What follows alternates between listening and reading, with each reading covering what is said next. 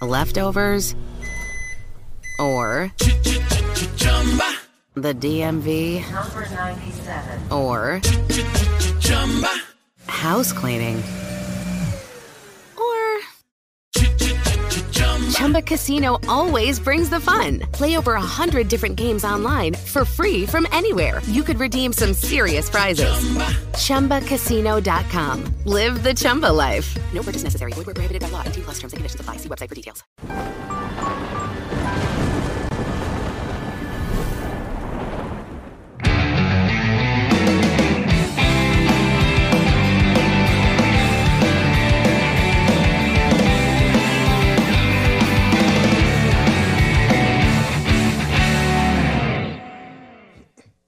Yeah! Salve galera, começa agora o Amplifica.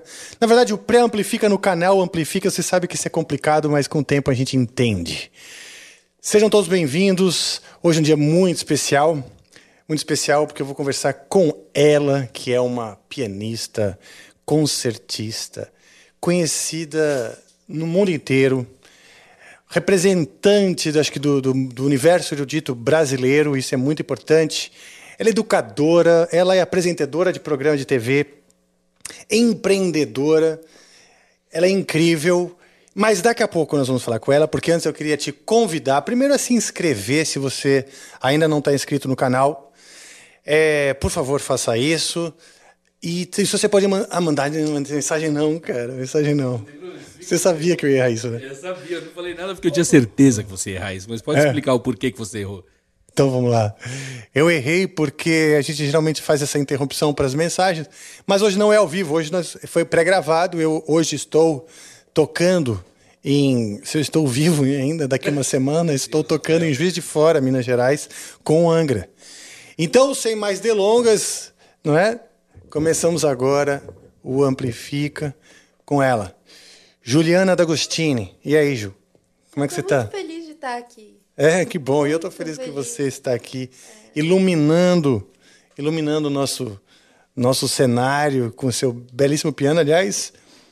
Que belo piano, né? É, esse, esse equipamento é bem legal. Ele realmente ele imita bem o som do, do piano acústico, né? E você escolhe aqui, dá para selecionar, né? O, o, o- dá para tem suaves alterações no timbre, né? Desse Deixa eu ver. O peso dele. E uma coisa que é muito legal é que ele, se você abre, aqui você vê os martelos. Ah, legal. Ele tem martelo mesmo. Então a mecânica dele, ela, vamos dizer, é toda analógica, ela é de piano mesmo, né? E esse som foi desenvolvido é, com a Beckstein, a Cássio com a Beckstein. Ah, que legal, então, cara. realmente, assim, eu, uma coisa que eu achei, acho muito legal é que eu venho do, do erudito e o piano, claro, né, acústico, né, aquela coisa super purista. E eu, desde, faz uns 10 anos que eu tive meu primeiro contrato de endorse com equipamentos elétricos. Olha, Então eu fui endorse Kawai, Yamaha, Roland e hoje há, há cinco anos mais ou menos eu sou endorse Cássio. Então eu vi a evolução do equipamento elétrico, eu comecei a usar, né? Tanto para estudar é muito legal, porque você a precisão que você precisa num equipamento elétrico é maior. Porque ele não tem, ele não tem reverb praticamente, ele tem ah, menos, né? sim, entendi. Porque você não sente a vibração do instrumento, como se fosse. Então, você não sente, então você realmente tem que ser muito preciso. Então, quando você estuda num, num piano elétrico, depois no palco, quando você vai pro acústico, assim, tá tudo muito claro, né? Muito bem delineado. Ah, é? Ajuda a técnica, então, estudar no elétrico? No meu caso, sim. Ah, que legal. Outra coisa também que às vezes você não quer ser ouvido, então você põe um fone ou abaixa Assim, o para volume. estudar, e, muitas vezes em apartamento, né? É. Ou, pra, ou qualquer situação, estudar com aquela privacidade, né? Por É. favor, seu diretor. Eu só pra pedir pra você puxar o microfone um pouquinho mais pra perto de você. vê se ele chegar, chega assim. chegar melhorzinho aí. Pode movimentar ele como você preferir, Deixa tá? eu botar ele mais pra cá, isso aqui. Isso, dá uma mexidinha aí que a gente chega na melhor posição. Foi? Pronto, Tá ótimo, foi, né? isso, pra gente te ouvir melhor. Obrigado, viu, gente? Imagina. Obrigado. Sempre atento, sempre ajudando a, melhor, a, a qualidade a qualidade tão esperada.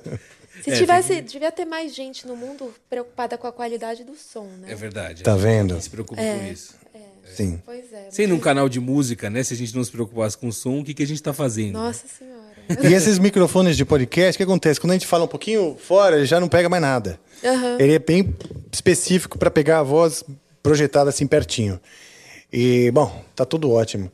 Que legal. Então, e, a- e agradecer então já a Cássio que enviou esse piano pra gente poder tocar, ouvi-la e, né? e- É, e teremos orquestra de teclas, sintetizadores. Me conta essa história da, da, da orquestra de teclas. O que, que é? Na verdade, há alguns anos eu já queria colocar de pé esse projeto, mas eu sabia que, que, que tinha ainda um trabalho né, grande a ser feito com relação ao, ao universo das teclas mesmo. É, eu não quis. Eu, eu, assim, eu falei há cerca de quatro anos com o pessoal Cássio mesmo, os endorsers. E falei, gente, vamos pôr de pé uma orquestra de teclas, né? Mas você sabe o que é um show, imagina uma orquestra. É, não, e, e é, é um, um instrumento mais difícil de, de, de- Bom, se bem que tem sintetizadores também, coisas um É. pouquinho mais.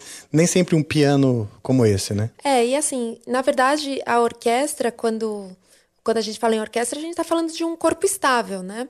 Então, a orquestra ela tem que existir com os músicos ganhando salário para ensaiarem Ah, todos os dias, né? Então, eu sabia que tinha um trabalho de bastidores, um trabalho de gestão anterior que precisava ser feito. Falando aí de lei de incentivo, gestão de recurso público, que é o que mantém uma orquestra, né? E aí, quando você. O show é a pontinha do iceberg, né? E esse projeto já está todo aprovado? Essa orquestra está na iminência de acontecer? Como é que tá? É, o projeto já está aprovado, nós temos patrocinador já, e só que tem as burocracias que acontecem nesse tipo de gestão, né? Então, leva alguns meses. Eu, eu já acostumei, para falar a verdade. Lei Rouanet, é, usar PROAC, PROMAC, né? leis é, municipais, estaduais, né? e essa lei né, federal, nacional, né? mas são muitas etapas até o projeto ser executado. Hoje eu tenho uma empresa, né, um instituto que já está meio que no giro, assim, a gente já sabe como, como são todas as etapas. Só que eu fui aprendendo desde o primeiro projeto que a gente pôs de pé do zero, Que foi qual? que foi, foi o piano da Ju. Eu ainda não tinha a gestão. Quando meu filho nasceu em 2016, eu queria criar projetos aqui para ficar no Brasil e criar um projeto para crianças. Falei, ah, vamos circular um show para crianças. Aí chamei aquilo de piano da Ju, desenvolvi um repertório, nunca tinha trabalhado com público infantil. Nunca. Imagina, você vem da sala de concerto. Mas você tocava música erudita para eles. É, só e como que- foi a aceitação? Então, eu tive que mudar. Vamos dizer Ah, que tá. quando eu cheguei no teatro para com aquele o teatro lotado de criança, então ah, pensei tudo, o piano branco, não sei o quê, aquela parte a cenografia e tal. Mas eu não tinha pensado que uma criança não aguenta ficar meia hora ouvindo uma sonata de Beethoven. Ah, tá. Aí eu cheguei com a sonata Waldstein, né, pra Nossa. tocar, que era o que tava Eles começaram a jogar pipoca um no outro, se É, mas- matar, puxar o então, cabelo. E imagina, o meu filho, ele tinha. Não tinha nem um ano na. Não, ele tinha feito um ano. Mas eu nem sabia que. Até por causa das minhas turnês, eu não acompanhava muito, né? Eu não, não dá, né? Eu estava viajando muito, então eu estava com meu filho sempre, mas não estava todo dia lá para ter noção de, do quanto que uma criança é barulhenta. Imagina quando você chega no teatro com 400 crianças. Nossa, é tipo o cinema dos Gremlins, um filme antigo, chama Gremlins. Eu, eu recomendo para todo mundo que nunca ouviu falar do filme, que é muito bom. E tem uma hora que eles estão no cinema, assim, badernando, são os monstrinhos. E aí, eu, como eu imagino um concerto de Beethoven para crianças de um ano. É, mas aí eu fui selecionando os hits eruditos para crianças, fazendo arranjos simples e vendo que aí comecei a acompanhar mais. Conforme eu fui trazendo os projetos para o Brasil com esse negócio de com o poder público, né? Então fui entendendo sobre gestão, o que eu precisaria ter para os projetos crescerem. Então a parte administrativa e fui pondo de pé isso para para gerir e fui entendendo a cabeça da criança, vendo a velocidade que a criança absorvia a informação, o que era necessário para prender a atenção da criança. Desde ver meu filho assistindo a galinha pintadinha, aí eu olhava, e falava, eu via o que prendia a atenção dele, eu falava, pô, eu tenho que pôr isso aqui no show. Ah, né? legal. Ah, as cores, ah, tenho que pôr essas cores, ah, vou pôr personagens. Tá bom, e como é que eu vou pôr um personagem? Quem cria personagens? E vai atrás. Ah, quem é? Então vou fazer livros ilustrados. Quem é ilustrador?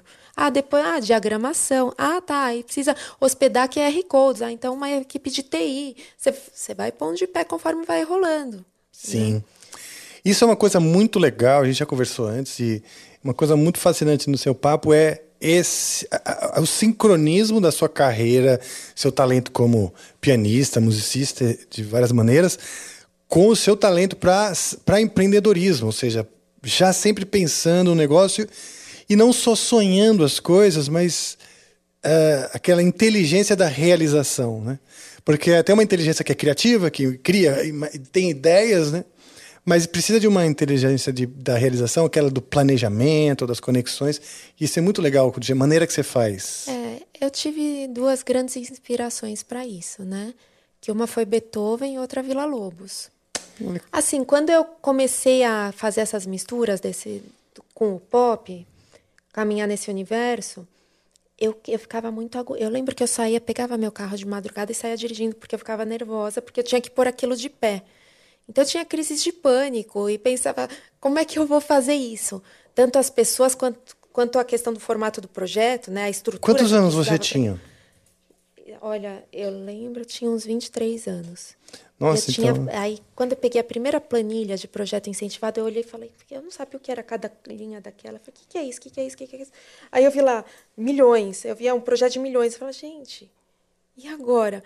Então eu, eu era como se eu já estava sofrendo, se aquilo não acontecesse.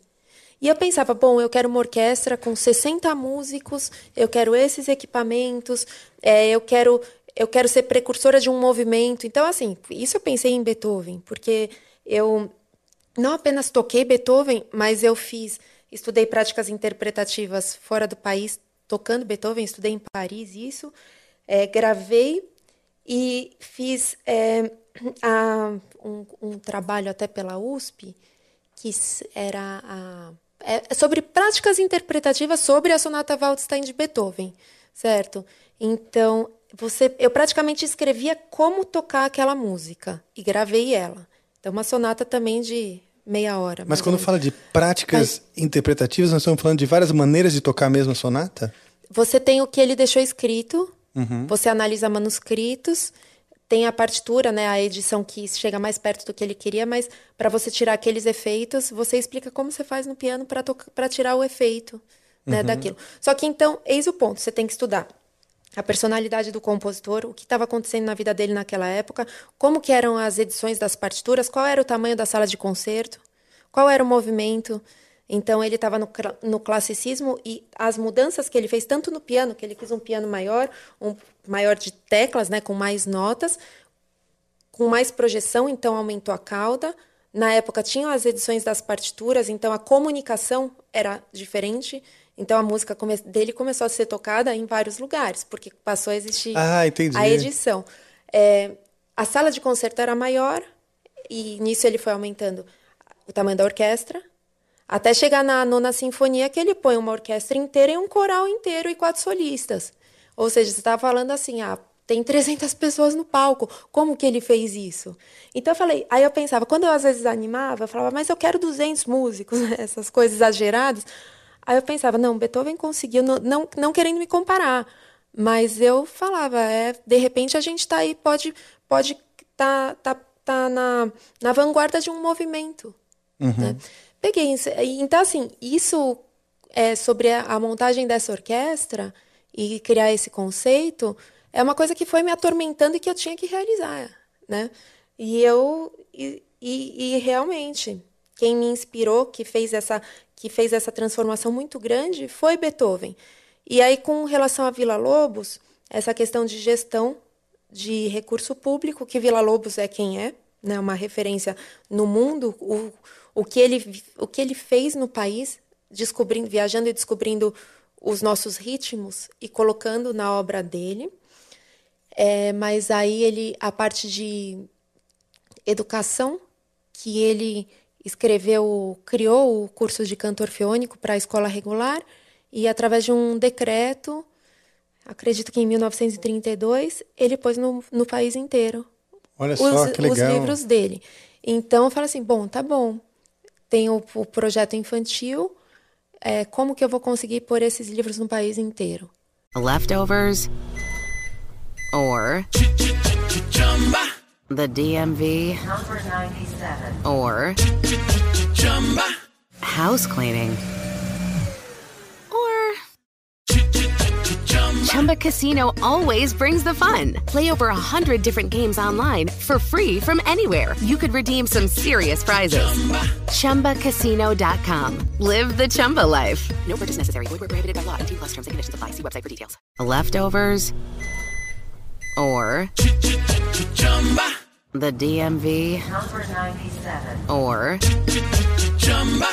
house cleaning or Chumba Casino always brings the fun. Play over a hundred different games online for free from anywhere. You could redeem some serious prizes.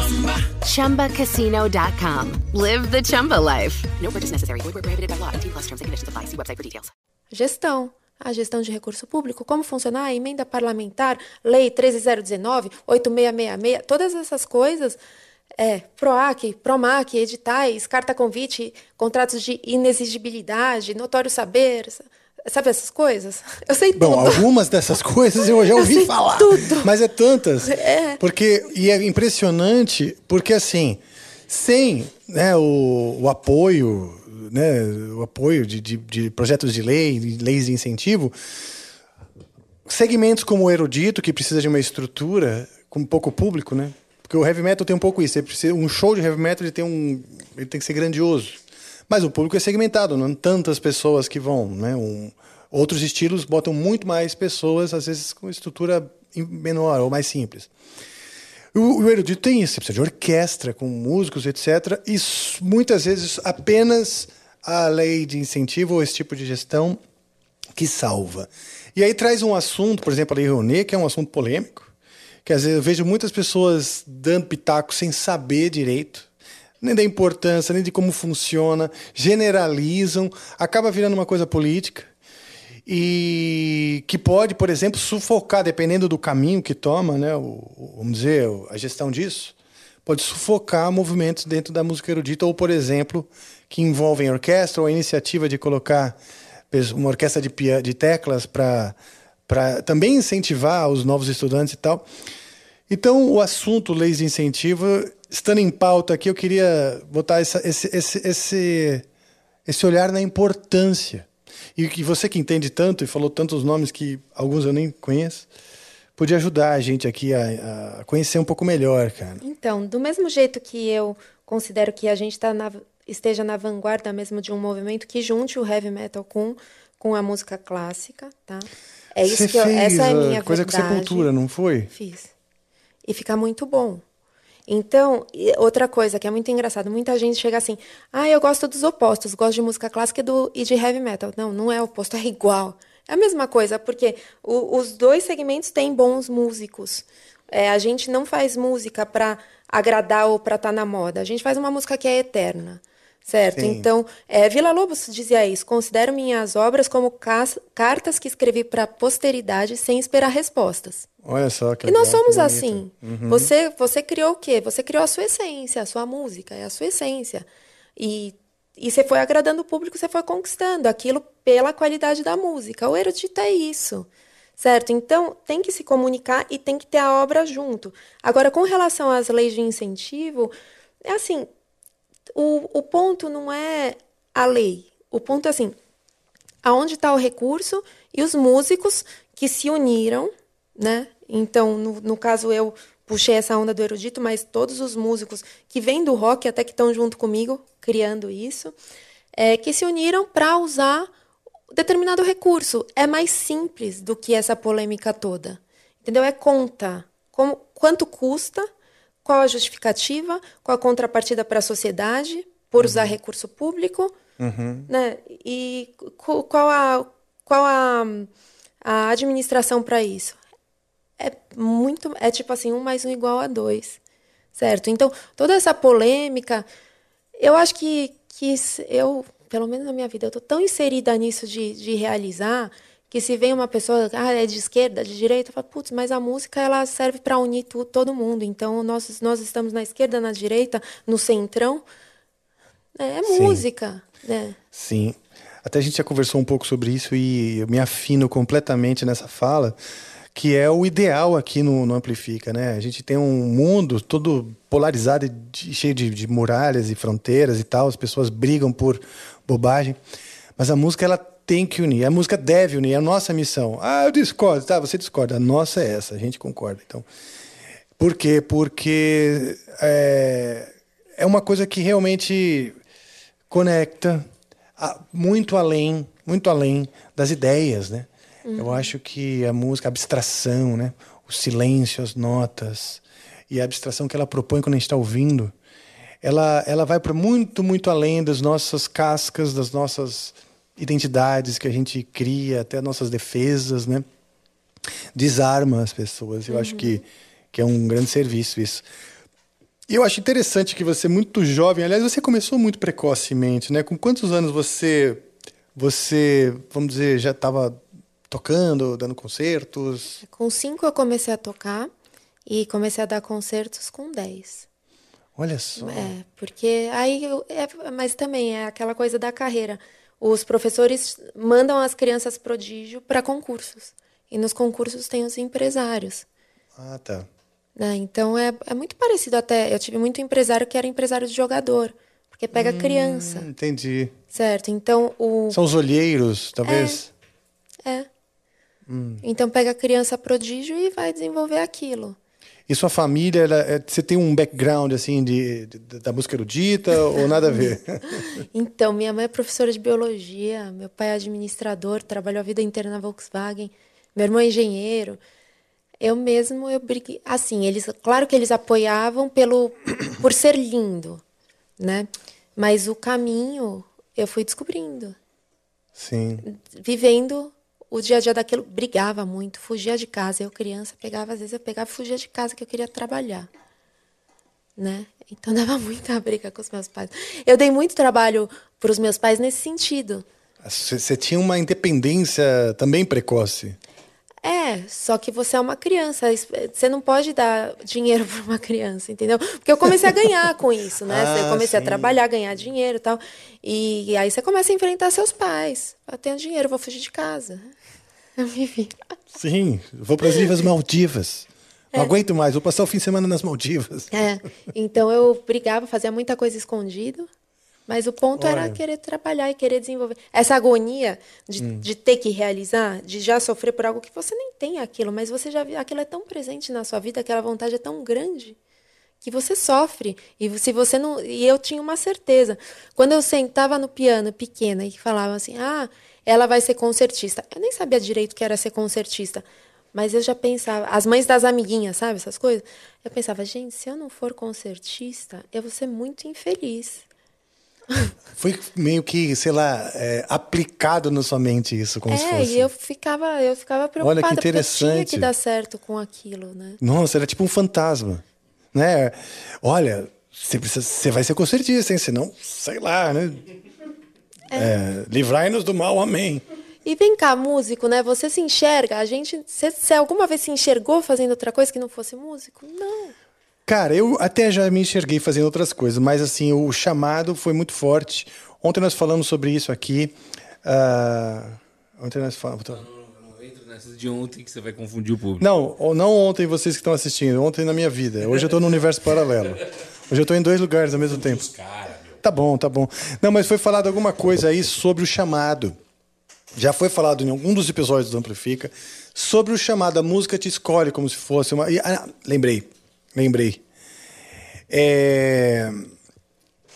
Não lembrei quem foi, mas enfim. A coisa foi acontecendo, né? É um músico que estava dando um depoimento dizendo foi acontecendo. Quando ele viu, ele estava lá fazendo, né? E foi natural que se profissionalizasse. Não foi tipo assim, me preparei para me profissionalizar. Quando viu, já estava profissionalizado. Você mesma, nos concursos lá, quando você viu, você já estava tipo dando concertos e gerando bilheteria, né? Ou patrocínio, não sei, né? Então foi natural também para você, imagino. É natural. Assim, lógico que tem todas as dificuldades e muitos conflitos por, por você ser diferente, né? Sim. Você é diferente das outras crianças, a sua própria família não te entende direito. Essas brigas que aconteceram em casa, né? Como por assim? eu- Ah, por eu querer ah, fazer. você queria seguir mesmo, né, na carreira. É, então, e eu entendo os meus pais, né? Eu penso, nossa, se fosse um filho meu, tanto que hoje meu filho tem seis anos, eu já pus ele na música, assim eu não vou sofrer que nem os meus pais sofreram. Meu filho já toca piano, já tá tudo projetado aqui, já vai ter um quadro dele no meu programa na TV Cultura, entendeu? Já tá tocando comigo bonitinho, Eu vi, mãos. eu vi no seu Instagram recentemente. Muito Pô, bonitinho. que legal, cara. Que legal. É bonitinho. Porque a música é um milagre. É, eu, eu, assim, a música, é- minha vida foi música e minha vida é muito boa. Todas as dificuldades eu passei, claro, que todo músico passa, mas eu acho que até por, por todas essas dificuldades, depois se torna muito prazeroso quando você acorda em paz. Sim. Tem uma coisa que que você criou, você comentou sobre algumas semelhanças entre o heavy metal e o mundo erudito. Eu queria esbarrar em algumas delas. A primeira é o seguinte: você se viu precoce, né? Mas também estudou muito. Você fez muitas especializações. Você falou que estudou a, a- a interpretação de Beethoven em Paris, não foi? Você estudou na USP, né, com grandes professoras que, que tem um núcleo de piano lá muito forte. Ou seja, olha, faz sucesso, tá aqui, toca, mas precisa muita superação. A superação é constante, né? Você estudou eh, eh, em Paris antes ou depois da USP? Foi uma especialização Não, que foi veio durante. Durante. Assim, durante a USP eu estudei no New England, em Boston, estudei na Juilliard, em Nova York, estudei em Paris, estudei na Arizona State University é, com, com Caio Pagano, que é um grande concertista brasileiro. Era durante, porque essa, essa foi uma coisa muito legal também. Entrei na USP com 17 anos e essa questão aí de descobrir os programas que você até consegue dinheiro para ir para fora. Tem isso na USP. Então, tanto você pega e fala assim: ah, tá bom, vou, to- vou tocar a Sonata Waldstein, certo. Aí eu falava, bom, eu posso transformar isso numa pesquisa e conseguir uma bolsa da FAPESP ou do CNPq, já vou ganhar dinheiro. Aí, ah, tá bom, eu transformei numa. Ah, então, através da USP, eu vou conseguir uma bolsa com algum professor em uma faculdade fora, né? Comecei a mandar gravações e consegui bolsa. Ah, como é que eu vou pagar a passagem? Pô, tem um programa dentro da USP que se chama ProInt, que é para que eles querem os pró-internacionalização da USP. Na minha época tinha. Aí eu mandava o projeto para a gente pegar e mandar relatórios para a USP. Certo? Então, assim, aí eu ia para fora com isso, conseguia, né, ir articulando. Aí nisso eu pegava, arrumava uma agência de modelo para ir fotografando junto. E o que foi muito bom, porque você aprende a, trabalhar com câmera. Aí eu falava, pô, pegava os caras da moda falava assim, gente, a comunicação da moda é tão bonita, né, visualmente, que a música tem que ter isso. Eu pegava os caras da moda e falava, pô, vamos produzir um editorial assim, assim, assim, põe o piano tal. Aí eu pegava e já arrumava a logística de mandar o piano para o meio do deserto, sei lá, sabe, umas coisas assim. E nisso eu falava, pô, se eu tiver os meus, os, os estilistas que, que queiram fazer a campanha comigo, eu pego esse dinheiro, produzo uma campanha em Nova York, ou no, porque tem muita gente pagando essa conta, certo? Então vai sair barato, qualquer empresa está comigo, eu vou ser bem barata, né? Porque tem muita gente pagando. Certo, tem várias empresas aqui que eu estou divulgando. Ah, a L'Oréal para o cabelo, a Labutan para o sapato. Você falava, bom, vamos atrás de patrocínio de tudo isso. Certo, a gente vai expor todas as marcas. E aí entra numa coisa que eu vivo hoje, quando você pega um projeto, é, uma orquestra, por exemplo, e você vai ver depois a régua lá de patrocinadores. Então, primeiro você olha no canto inferior direito que vai estar lá quais são as leis que usam. Certo? Tá. Aí você vê, em cima estão os patrocinadores cota diamante, então são os, os que pagam mais, certo? Certo. Aí tem cota ouro, cota prata, cota bronze, cota apoio, que então entra imprensa, é, ou coisas que diminuem custo, por exemplo, ah, uma gráfica, né, uma, uma empresa de Um divulgação, um isso. Né? Então, assim, você vê que projetos muito grandes tem que ter muita gente pagando a conta, muitas empresas pagando a conta, para você fazer algo realmente grandioso. E eu pensava isso quando era coisa muito pequena. Falava, bom, para eu estar aqui. Então, desde a verba do, da, do que eu conseguia no meio acadêmico, né? Até conseguir bolsa, porque não dava para pagar para estudar nessas faculdades, são caríssimas, né? Então tinha que ser com bolsa. E conseguir trabalhar como modelo, tal, você vai se virando, né? Não, a sua inteligência para essa parte que, que como se fosse um instinto mesmo de sobrevivência. Pensou, bom, eu vou sobreviver nessa parada. Né? Não era só saber tocar, não é só se apresentar, é criar um sistema para que isso pudesse ser possível. É. Não é, não é só assim. Por, isso é uma reflexão importante, porque tem, a gente tem inúmeros músicos é, assistindo, sejam amantes da música ou aqueles que querem se profissionalizar. E a música realmente é uma carreira diferente. Eu não vou chamar de difícil, ela é diferente. Ela é diferente. Você, a, a, todas as outras carreiras elas têm uma espécie de método para você seguir, para você seguir. No caso da música é bem diferente de todos esses outros. E, e o cara tem que saber sobreviver. O cara tem que entender qual que é o ecossistema que ele vai entrar e como ele vai sobreviver lá, né? E eu sei que você já faz muita coisa, mas seria muito legal você também dar um curso para as pessoas. Porque é um instinto de sobrevivência. Você precisava sobreviver e aí você foi encontrando esses caminhos, como aquelas seres vivos que moram em lugares inóspitos, difíceis, sabe, na beira do vulcão. Eles dão um jeito de sobreviver. E a música erudita ele é, um, é um ecossistema difícil, porque depende muito de apoio, etc. Aí a minha pergunta.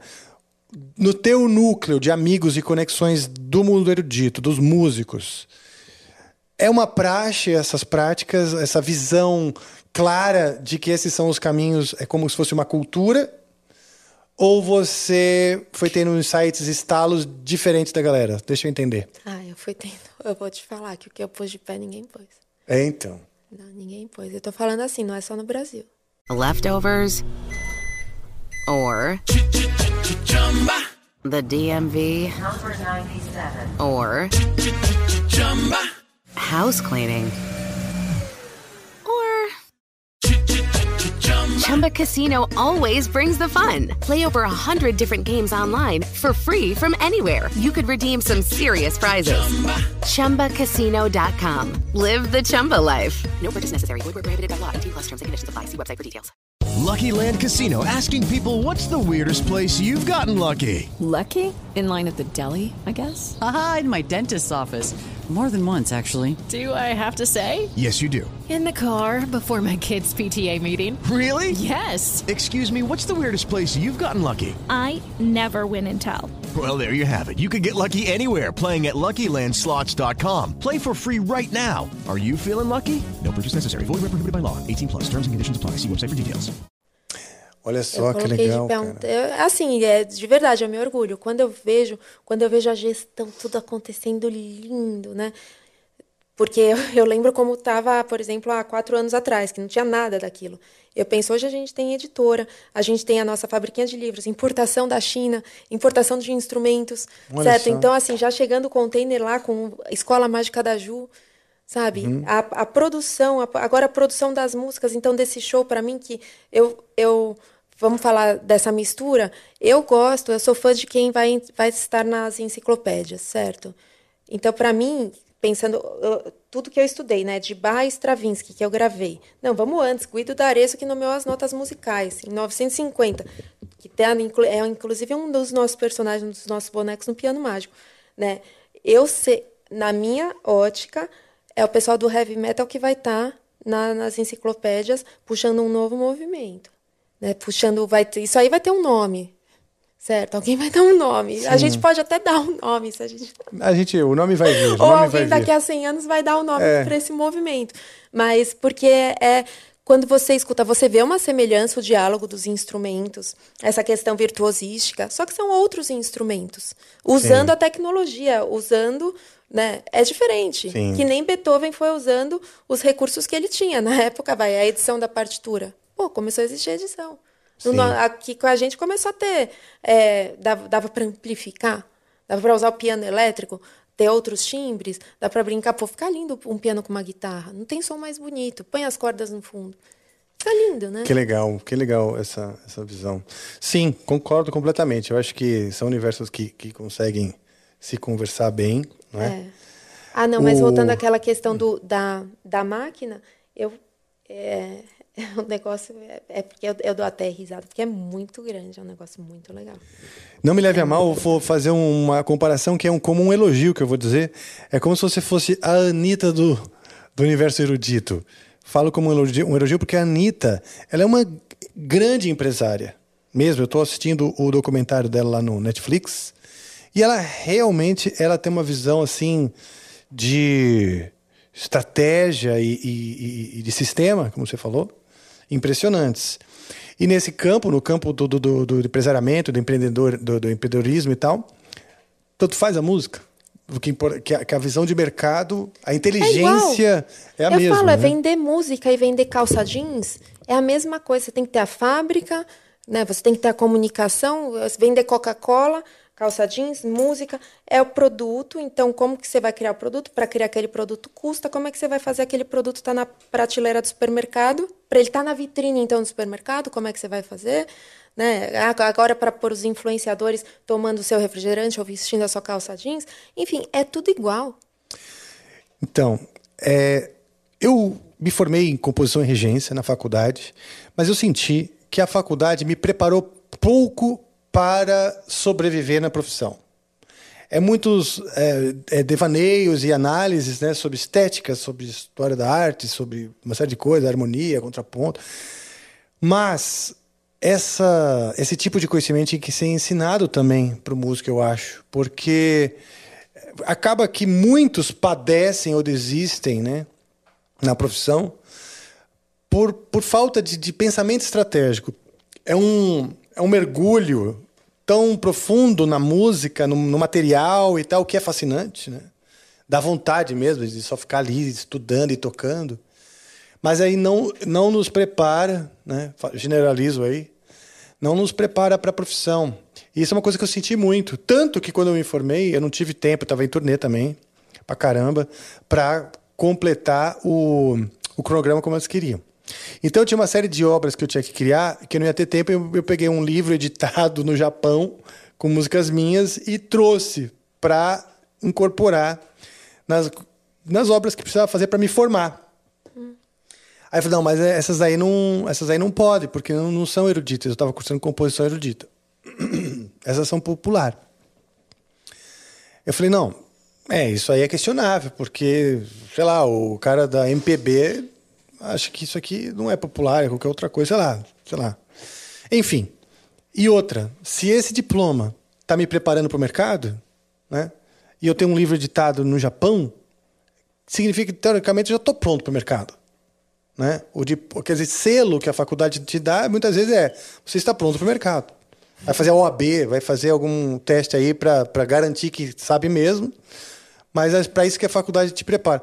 Eu não me senti preparado e na hora da, da, do diploma, ainda, tipo, a música editada em outro país e tal, ela não é suficiente para me dar o diploma. Eu falei, é, é, alguma coisa que, que pode mudar, acho que na educação musical. Eu sou, eu sou preocupado assim, com a educação musical, acho, no Brasil. Acho que a gente tem que estimular mais. Isso a gente já conversou antes e eu acho que. Eu, já, eu, eu falando muito, o diretor já vai ficar bravo comigo. Não, eu prometo. Ele foi, decidiu isso sozinho, viu? Eu não falei nada. Não, é. Mas, enfim, eu acho que a educação musical no Brasil ela precisa ser ajustada. Esse tipo de conhecimento é importantíssimo. Eu falei, ah, os seres lá no, no, no, nos lugares que moram, habitam nos lugares hostis. Porra, os, olha essa menina, cara, que ganhou concursos e foi encontrando maneiras de, de. Não é que nem um violão e voz que o cara reclama e tem oportunidades, às vezes, no restaurante. Existem uh, nichos dentro do mundo da música, dos profissionais de música, que, são, que a realidade é muito diferente e aí pode aprender muito um com o outro. É isso que eu quero chegar. E na educação musical a gente precisa. Eu estou falando isso porque quando eu estudei na, na faculdade, o grande aprendizado foi conhecer músicos que não eram de heavy metal. Meus amigos músicos, até eu entrar na faculdade, eram músicos de heavy metal. Quando eu entrei na faculdade, eu conheci músicos de música erudita, de sertanejo, o cara que grava no, no, no, estúdio, o outro toca na USESP, o outro toca em casamento, o outro toca MPB, o outro é jazz. Então, essas conversas, diferentes perspectivas, foram muito enriquecedoras para mim e me ajudaram também nessa sobrevivência necessária. Mas eu acho que esse essa inteligência que você tem, essa visão dentro do, do music business, vou chamar assim, ela é importantíssima e riquíssima para quem está assistindo. É, eu acho que assim, ainda o melhor está por vir, porque outra coisa que, que me chamou a atenção, aí vamos voltar né, na origem, né, na história da música. Guido D'Arezzo, que é nosso personagem, quando ele nomeou as notas musicais, eram as iniciais de uma oração que ele fez a São João, né? Ah, verdade. É. Verdade. Então, aí você- Ele inventou as claves também, o pentagrama, não foi? Porque É. ah, na, na notação anterior eram quatro linhas. Era, o ne- era um neo- é, notação neumática. Isso. É. Que tinha nos cantos gregorianos, né? Aí depois surgiu o pentagrama. Mas o- a coisa mais linda da música, que aí que eu entendi o porquê. O porquê, porquê que, eu, que eu existo. Que não é só para tocar piano, porque isso aí só faz, agrada a mim. Mas a música, é, ela é, a- é o que aproxima de Deus. Então não pode existir mentira na música, certo? É, a verdade prevalece porque ela comunica a verdade, a música comunica a palavra. Lógico, a, boa, a música que, é, que a gente faz com o coração, música feita por músicos, certo? Então, se houver verdade entre os músicos que estão criando, e não tem limite. Porque ela tem, ela tem uma energia muito poderosa mesmo. E quando eu falo em verdade, é chegar e falar assim, pô, funciona assim a lei de incentivo, vamos fazer conta junto, a gente racha o lucro? É mais simples. Pensa comigo. Ah, como... ah, não quero pensar sozinha. Quem vai entrar comigo? E quem vai entrar de sócio nessa história são os músicos. Certo? De sócio para ajudar a pensar, a fazer conta, a pensar no lucro. E nisso vai ser um resgate também, os músicos voltarem a, a trabalhar mais, certo? Porque a música também, o nosso, os músicos perderam muito para os publicitários Sim. que, que sabiam fazer o business. Não, peraí, então volta para nós, é um resgate, é um movimento, é um movimento onde é de igual para igual, né? É tudo aberto e aí, e aí não tem limite, porque todo mundo pode dar o seu máximo quando é isso. Não tem, ai, nossa, o dinheiro é meu e não sei o quê. Ninguém tem isso. Todo mundo que está junto aí criando pensa, pensa dessa maneira. É, acho que é um- uma cultura também de, de criar coisas coletivas, né? A música erudita tem essa coisa de. de- de- os, os movimentos são super coletivos. Eu vejo também que você tem uma cabeça muito aberta. A gente está falando de música, de verdade. Você gosta de muitos estilos musicais, não é verdade? Gosto. Você no Cross, no seu projeto Cross, por exemplo, você mistura muitos estilos. Que estilos você mistura? Ah, assim, na verdade eu comecei isso com rap, porque eu gosto muito de rap. Posso continuar falando enquanto você começa a tirar a sua roupa? Claro que pode. Isso aí é para conseguir a Eu tomei audiência a das minha primeira bronca de hoje. É, Não, o Rafael, ele, ele tem umas decisões ótimas. Assim, ele decide interromper, interromper o convidado pra avisar que ele quer tirar a blusa. Não é ótimo? Eu acho ótimo. Não, mas é porque eu também Aumentou fiz uma agora, vai- reclamação. Tá calor, tem dia que tá frio, tem dia que tá calor. Ah, desligaram, tá vendo? Esse foi o problema. Véia é foda, tipo, eu tô velho, né? Então eu fico querendo tudo do mesmo jeito sempre. Tô brincando, vai. Desculpa te interromper. Que estilos? Então, comecei com rap porque eu gosto muito de rap. E aí, logo depois do rap, depois do rap, veio o funk, que eu fiz com o MC Garden, que nós fizemos várias coisas juntos. Em seguida veio Sepultura. Nisso eu estava já entendendo mais de produção musical e eu falei, eu quero escrever um concerto para piano e sintetizadores. Então, ao invés da orquestra, sintetizadores.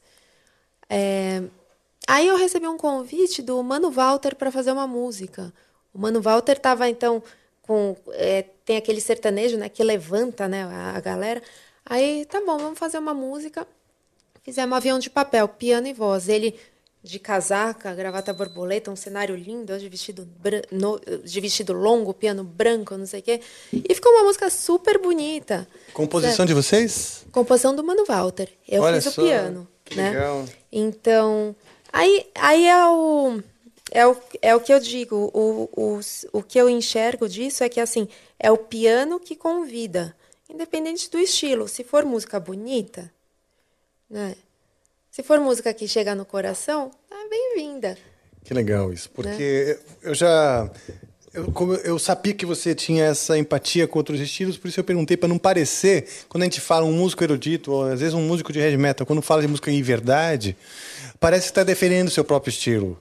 Aham. Então eu queria que ficasse claro para as pessoas. É que não é a isso, música, defender a verdade. música, né? Eu, por exemplo, eu sempre amei letras, desde pequena, que não tinha Google para você achar a letra, puxar a letra. Eu pegava e punha a fita, né? E aí eu ficava ouvindo as letras e anotando para decorar a letra e poder cantar junto. E nisso eu comecei a analisar letras. Hoje eu faço muita. Os meus livros infantis são todas letras minhas. Tenho letras para o público adulto que a gente vai lançar agora, né? Mas eu sou apaixonada por letras. Que legal. É. a música cantada me fascina também. É. Eu, quando decidi ser compositor, eu, claro, queria ser o maior compositor do mundo, queria ser um marco na história, como foi Beethoven, os grandes, né? Óbvio. A gente Porque a gente sempre quer isso. grande, ainda mais moleque, adolescente. Mas o meu fascínio pela voz cantada é muito grande, assim, mesmo. Sempre É, gostei você sabe muito. que uma- me libertou muito quando eu no piano mágico, o piano mágico é inteiro cantado, e quando eu entrei tocando e cantando. Era uma coisa que eu acho que estava muito dentro de mim, assim, sabe? Faltava eu ter outra forma de, de me expressar, não Uhum. apenas com, com os sons, Sim. colocando a palavra. Então foi muito libertador. Eu quando, aí eu comecei a estudar, consegui pôr voz. Ah, como é que faz o arranjo? Né? Você começa a ouvir muito. Aí no começo eu pegava, eu fazia, até até faço. Às vezes eu pego, faço umas coisas virtuosísticas junto com o vocal. É simplesmente ah, tem que estudar muito, mas do mesmo jeito que você para estudar mão direita, mão esquerda, põe pedal. A, Sim, a única atenção a diferença é que ah, tá bom. é? Você vai pôr o vocal, às vezes você vai ter uma passagem de mão, você estuda aquela sílaba. Então você fica três horas em uma palavra para para sair do dó e chegar no lá aqui, aí depois para cá e volta. Sei lá, alguma Sim. manobra assim. Aí eu vou anotando na partitura, aquelas, aqueles rabiscos que depois a gente acha. Eu acho maravilhoso quando eu pego um papel meu. Quando eu estou estudando, eu acho lindo. aí, eu, aí eu pego, imprimo tudo de novo. E anota mais coisa e muda mais coisa até você chegar na, na, no- nos finalmente. Tá. Né? É uma construção, né? O, a preparação É de um muito repertório. legal, não é? é? É muito complicado mesmo. Quando eu toco e canto, também fico pensando, bom, nessa nota é a sílaba tal, e vou fazendo. Lembro que uma vez eu tirei Master of Puppets do Metallica, que é um riff super é, diferente, num compasso ímpar. Não lembro nem que compasso é, mas é um compasso ímpar esquisito. E aí ele canta em cima e eu ficava, então tá. É, Then the master play, coré, com, com, com, com, keeping you away. Só colocando a letra e o, e o movimento da mão, cara. É bem difícil mesmo. Isso- e e ele sabe- faz isso na maior facilidade. É, não, e outra coisa que é legal, que, que isso aí no canto, às vezes tem aquela, aquela sílaba que, que incomoda quando a gente põe a voz, né? Isso é uma questão técnica, né? Então, falar assim, ah, pô, às vezes você apoia na. Por exemplo, tem uma música que, que se eu apoio na vogal, dá problema. Agora, se eu, se eu ponho impulso no S, aí sai a, sai a vogal linda, limpa. Olha só que legal. É, então coisas assim que eu fui aprendendo, aí eu E tive. se anota também na partitura esse tipo de coisa ou você vai incorporando e Eu vou decorando? incorporando, aí eu pego e às vezes ponho um- um- uma, uma coisinha, faço a letra diferente, naquela, ou com uma cor diferente. Falo, pô, puxa pelo S. Uhum. né? Porque aí pega um impulso que eu sei lá porque lá dentro dá certo, mas lá dentro A funciona. parte vocal é um mistério, né? Um instrumento completamente diferente, né? É. O que foi assim, eu comecei com um professor de canto. Até na USP tinha a a matéria obrigatória canto coral, mas eu não cantava nada. Mas eu cheguei a cantar no- na sinfonia na Sala São Paulo. Olha. Mas todo o coral da ECA. Ah, sim, fez. com o coral da ECA. É, isso é obrigado, né? Então eu cheguei a fazer, né? É, mas eu não, não aprofundei, claro, né? Nem tinha como. Mas aí eu, quando eu comecei a pôr isso no piano mágico, então, ah, professores de canto, passei por alguns. Aí depois eu fui para uma. é, como é que chama? A fono, né? Aí eu aprendi mais, mas o cara que, que me ensinou mesmo, ele, ele era otorrino. Olha. Então é médico, estuda, só que aí ele fez uma ele fez uma pesquisa, foi para a Índia, então estudou os chakras para saber onde que apoiava cada coisa. Aí Olha. ele punha cores na, na, na letra, igual eu fazia na partitura. Quando eu fui estudar Debussy, que então eu entrei no impressionismo francês, eu, o meu professor da USP falou assim: vamos pintar aqui essa partitura para você ver o elemento de onde que sai. Olha né, que legal. coisa e, e aquela coisa visual. Esse cara fazia isso com as sílabas. Uhum. Até para ver onde jogava. Ah, então esse aqui você joga aqui, a outro você vai jogar aqui na frente, no outro essa musculatura aqui contrai porque vai sair. Bom, Olha só. esse cara, é, depois, depois dele, assim, eu, eu até tive outro, até tive aula, né? Fui atrás de outros professores, mas não tem como. Esse cara, assim, você faz um, você passa um mês com ele, depois não vai ter mais nada. Vai ser muito difícil você achar uma pessoa que possa te ensinar algo além. É mesmo? Nossa, que legal. É. Tô com vontade agora de conhecer ele. É, ele Podia é até bem trazer louco. aqui, né? Podia trazê-lo aqui Ele é um dia, bem esse louco. professor dela, Nossa, conversar ele é- com a gente. É. Né? Ele é bem louco. Bom, vamos tocar alguma coisa? Olha, eu, eu adoraria e tenho certeza que o chat do futuro também. O que iremos tocar? Então vamos começar. eu- Vamos fazer o seguinte. Você, eu vou começar com uma pergunta. Você contou que os teus concertos, quando você começou a preparar o concerto, o, o piano da Ju, né, aquele para crianças, né? Você não teve, a- não, não, não conseguiu deter a atenção dessas crianças, óbvio, muito pequenas e tal. E você foi construindo até um programa que você tem hoje com personagens e tudo mais, e onde você canta também, né? É, você acha que foi daquele objetivo inicial de ter um concerto para criança? Você foi desenvolvendo também o canto para se aproximar mais? Ah, é. Ajuda cantando, ajuda ter a atenção das crianças, talvez? É, ajuda a ter a atenção das crianças. Era, e assim, no, no ao vivo tinha algumas músicas. Agora, com relação a tocar e cantar no ao vivo, até por causa da pandemia, porque o projeto foi desenvolvendo, eu, eu fiz alguns poucos shows tocando e cantando. O infantil eu fiz bastante em 2019, já que com o piano mágico, né? Só que no piano mágico eu atuo junto, é praticamente um musical o show, né? E tocando e cantando. Pro, pro público adulto, eu coloquei algumas coisas em um circuito que eu fiz pelo SESI, só para experimentar. Um piano aqui, outro piano aqui, para tirar outros sons, cantando junto. Com headset, por causa da questão de que você falou Sim, da captação, sim. né? Uhum. Então, com headset, porque tem que virar, olha aqui, olha ali, né? Funcionou bem, né? Mas ainda assim, tem as letras. Agora a gente tá. A nova temporada a gente está chamando um super compositor Olha só. que ele é um cara que a minha diretora lá na TV Cultura falou assim: esse é o cara que fez musiquinhas do Castelo Ratimbum que a gente lembra, sabe? Sim, sim. É, conforme o projeto vai crescendo, a gente consegue contratar gente boa, né? Porque Qual o nome dele? Chico Abreu.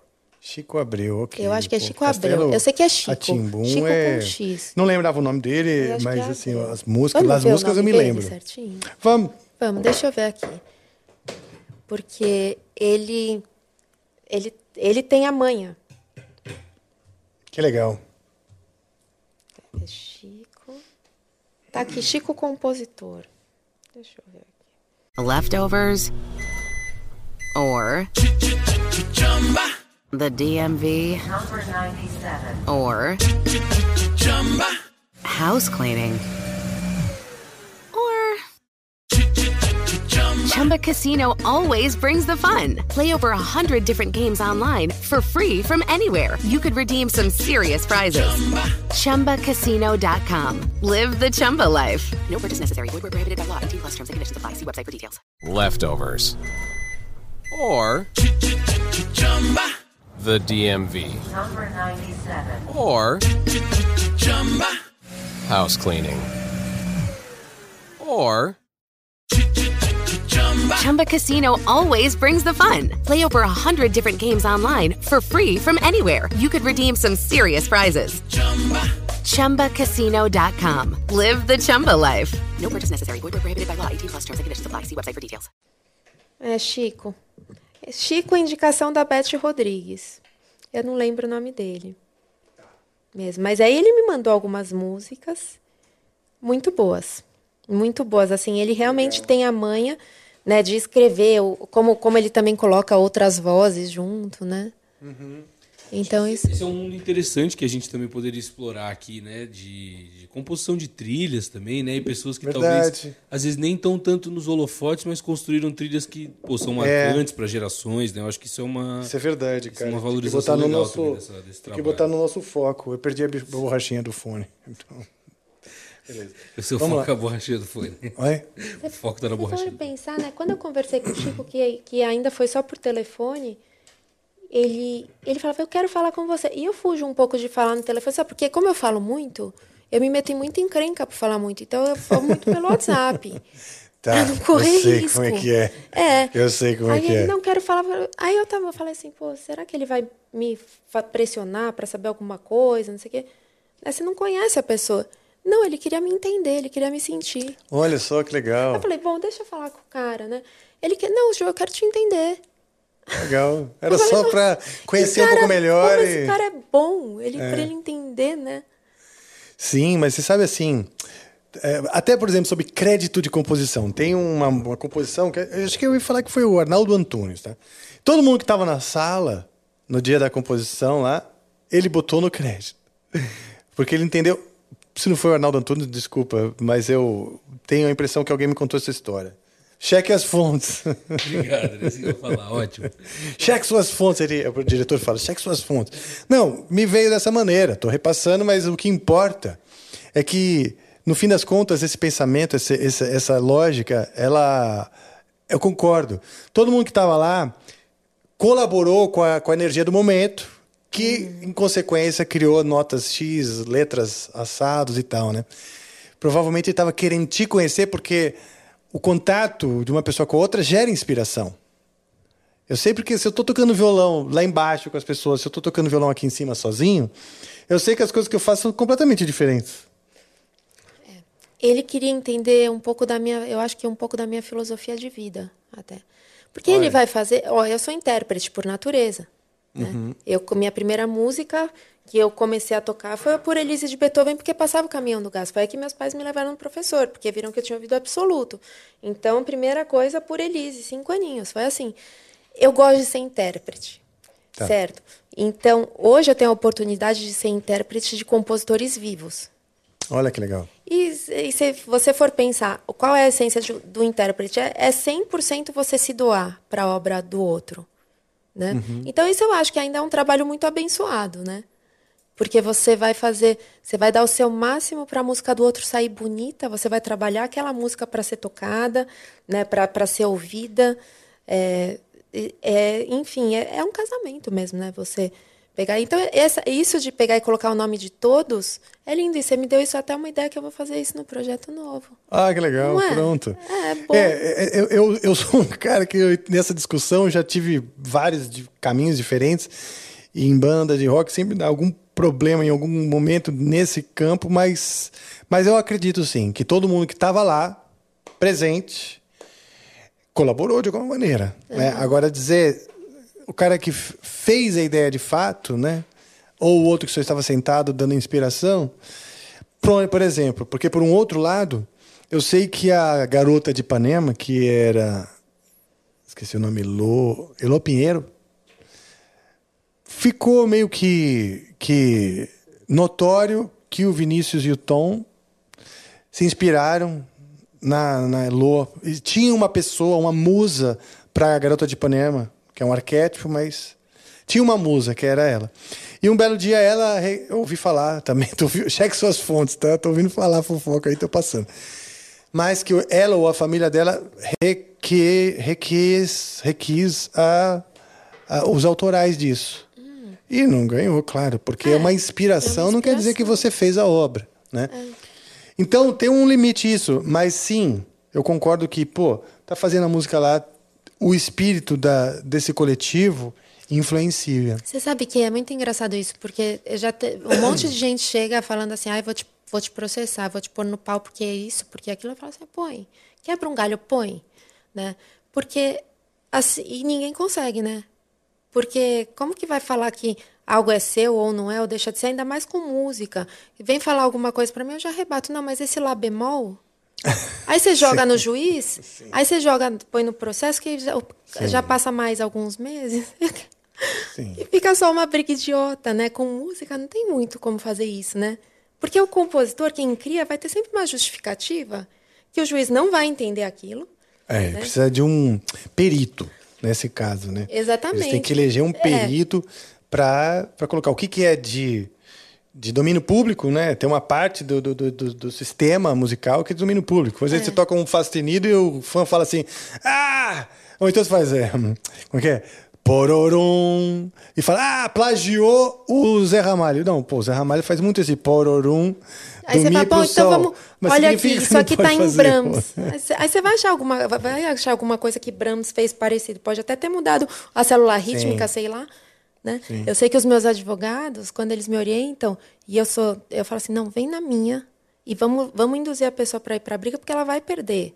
Sim. Porque quem também quem vem brigar com músico tem o coração menos nobre, né? Vamos combinar. Muito bom. quem tem o coração menos nobre vai perder da gente. Que legal você ter essa, essa fé sobre a. O que, que é isso? A, a missão mesmo, né? A, a nobreza da missão. Isso é legal. Sabe até esse negócio aí de lei Rouanet, de corrupção, não sei o quê? É... Lógico, quando você entra nisso, você, você se depara com os diabinhos, né? Só que o mais engraçado é que você não precisa ceder, porque é tão louco que eles acabam se autoeliminando. Eu acho que é uma força muito grande. Lógico que você tem que, você tem que agilizar as coisas para as pessoas também, né? Então, se, se para se sentirem até ameaçadas, sem nada verbal, nada de ameaça, nada. É assim, pô, essa pessoa aqui travou esse recurso, fala com um, fala com outro, fala com outro, fala com outro, até essa pessoa se eliminar da história. Sim. Mas é, é isso aí, a questão da, da força da missão, certo? É, e a, e a fé de que existe uma espécie, vamos dizer, de justiça divina ou algo que está por trás, sustentando as grandes, as grandes motivações, né? Eu perdi um pouco dessa fé, mas eu acho legal que você me contagie um pouco com, com essa luz de, de, de fé na missão. Mesmo, eu, eu acho que hoje o mundo é sórdido e, é- e acaba corrompendo até as motivações nobres. Mas é, não, não podemos deixar a esperança cair, não. Eu acredito que a gente precisa manter a, a fé mesmo na- nas coisas boas e tal, porque senão, quando a gente perde a esperança de que existe, ah, vamos dizer, uma recompensa por ser ético, né? Quando você perde essa esperança, você deixa de ser. Na verdade, quando você perde, o único prejudicado é você. Pois é. É. Não, você acaba prejudicando E você até tá dando outras força, pessoas, quando a gente perde se fé- entrega, né? Se É, entrega e para até sistema isso é até uma corrompido. questão com dinheiro, como eu falo para minha equipe, que eu falo assim, ó, esse, esse projeto aqui eu criei para todo mundo ficar milionário. E quem não quer ser milionário sai fora da minha frente. Por quê? O dinheiro também é uma questão que quem, quem é bom, quem a gente faz por amor, não sei o quê, às, às vezes a gente não, não quer ganhar tanto. Pô, todo mundo já passou por isso, músico. Sim, Quantas claro. vezes eu falava, vou até de graça, né? Tudo bem, até hoje. Se, se vier uma pessoa, pô, legal, eu vou de graça, não tô nem aí. Mas é, esse negócio de estruturar o negócio para poder colocar o dinheiro, porque o dinheiro vai vir em grande volume, ou seja, a gente vai contratar muita gente. E quem tem os princípios certos, vai semelhante atrai semelhante. Sim. Então esse dinheiro vai para as mãos certas, que vai para as mãos certas, vai pra... Eu acho que isso de perder a fé é, vai, é muito além de você destruir a sua própria, pô, de se destruir, né, a sua própria alegria, né, de viver, Sim. perder a esperança, mas é colaborar para a destru... destruição do mundo. Com É certeza. mais sério. Não, é seríssimo isso. Porque por isso que é importante. Eu falei, não, é importante, eu estou dando aqui um depoimento né, pessoal e tal, mas eu acho que é importante manter, educar as pessoas para manter a, esperança. Né? Eu não quero tirar a esperança de ninguém. E, e- e a gente fazer mesmo esse movimento de os músicos se organizarem para a gente conseguir cada vez mais recursos para poder contratar mais, para poder é, dar exemplo para os jovens que vale a pena ser músico, que eles podem estudar para ser músico, que eles vão ter emprego, eles vão conseguir é, sustentar uma família, tirar esse negócio que, ai, ser músico é melhor ter uma profissão mais tradicional. Não, não tem coisa mais tradicional do que música, desculpa. Sim. É mais antigo do que tudo. É mais Sim. antigo do que, do que a medicina, a música. Sim, desde as Né? cavernas, né? Então, É, realmente, realmente. Eu acho, e isso é educação musical. Eu acho que a gente precisa reeducar o músico em todos os sentidos. Na, na- na na primeira muralha, que eu chamo, né, que é aquela de, de romper as dificuldades do próprio instrumento. Que essa é uma muralha, que tem gente que não tem paciência ou né, perseverança nisso e desiste. E a segunda muralha, que é aquela que fala assim: tá, eu gosto disso, mas aprendi a tocar, mas a profissão é difícil demais, então eu vou fazer qualquer outra coisa. Então, essa, essa é outro filtro. É outro filtro. Nem todo mundo quer escalar essas duas muralhas, né? São filtros que acabam só. ah, ah, vai filtrando realmente quem que vai sendo lançado no mercado. Mas eu acho que nessas a gente perde muito talento. Perde muito talento. Mas eu acho que esse movimento dos músicos se organizarem, né? Isso é que eu, que eu esse formato que eu acabei criando, os músicos se organizam, vamos abrir a planilha e vamos pensar junto. Isso aqui, isso é uma coisa que, que vai criar uma, um, um novo formato mesmo de existir, né, para os músicos. E lidar de, com o dinheiro, para, por exemplo, tem situação, por que, que eu gosto de planilha? Porque eu falo, pô, nesse projeto eu não fiz nada. Posso até ter levantado patrocínio, porque eu saio falando, falando que você já viu. Às vezes pinta um patrocínio e falo, ah, se eu não fiz nada, eu não quero esse dinheiro. Né? Deixa para os caras que estão fazendo, porque senão vai desestimular Sim. essas outras pessoas. Eu vou ganhar dinheiro onde eu tá, estiver como pianista, diretora artística, né, é, gestão do instituto, então vai para o instituto, certo? Com o que eu realmente faço. Assim você vai, né, conseguindo transformar o mercado, né?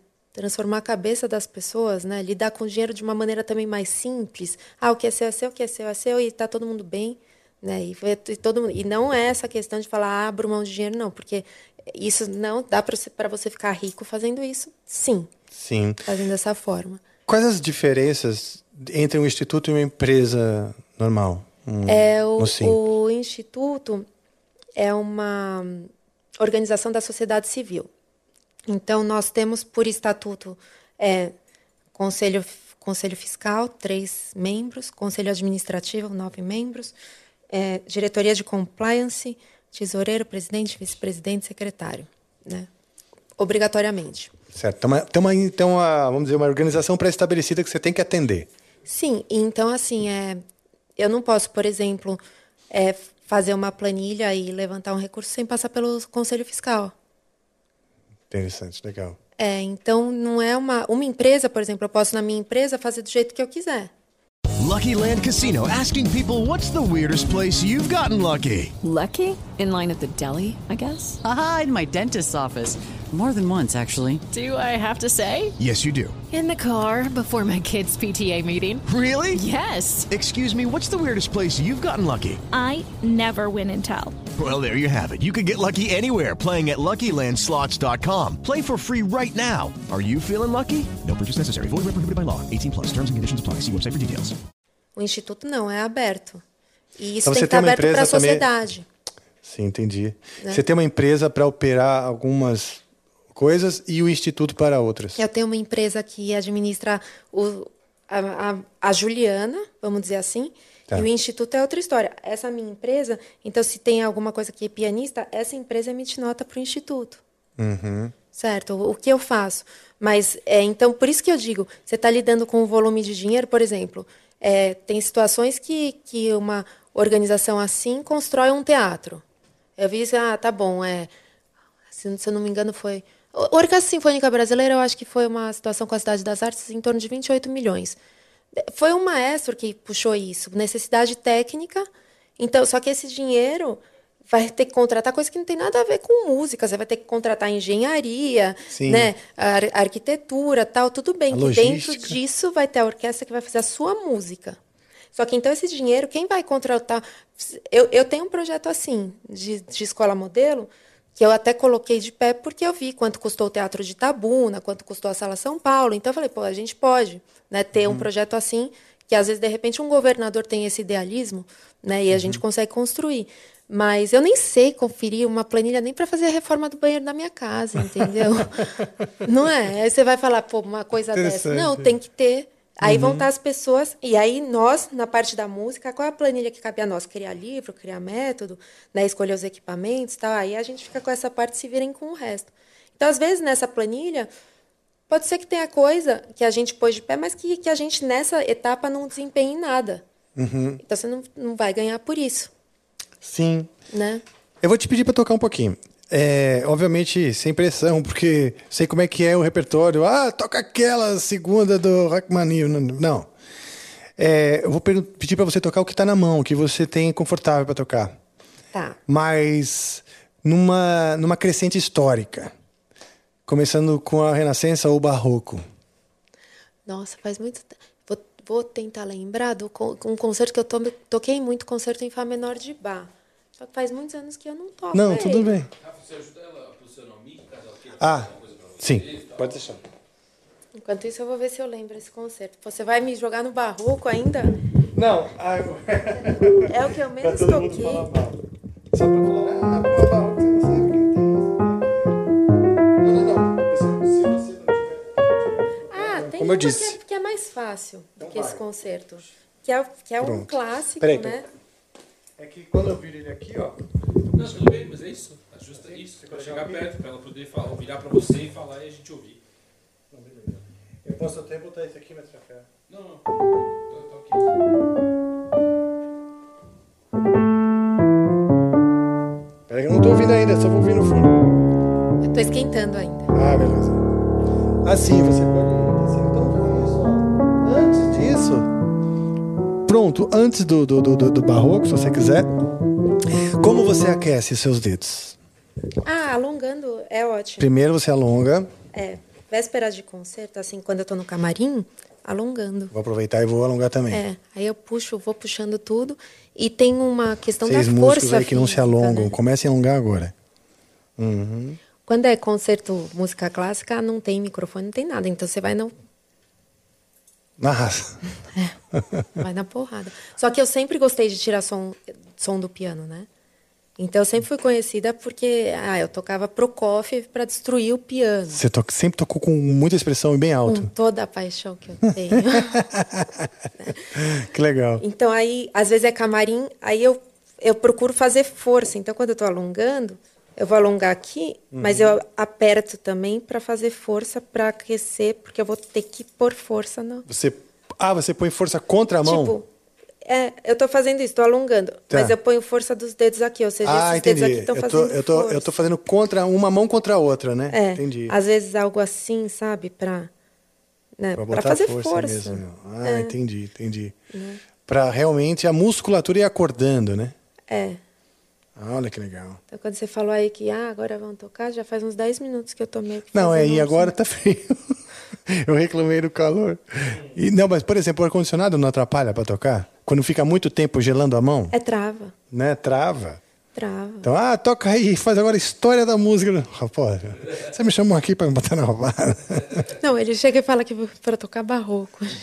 Não, e para rock eu sei que tem uma coisa assim, muito específica, tem um universo específico, não pode ter expressão porque os instrumentos eram diferentes. O piano forte mesmo não existia. Era o cravo. Era o cravo temperado e tal. Quer dizer, antes ainda de temperar o cravo, né? Imagina Então- sem azeite, sem vinagre, sem nada disso. Foi sem nada na raça.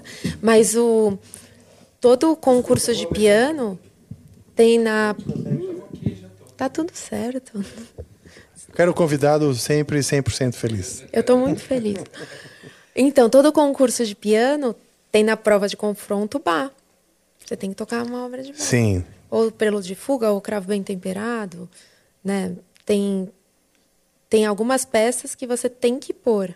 Às vezes tem concurso que todo mundo tem que tocar aquela música. Uhum. Então não é nem que você pode escolher dentro do repertório coisas diferentes.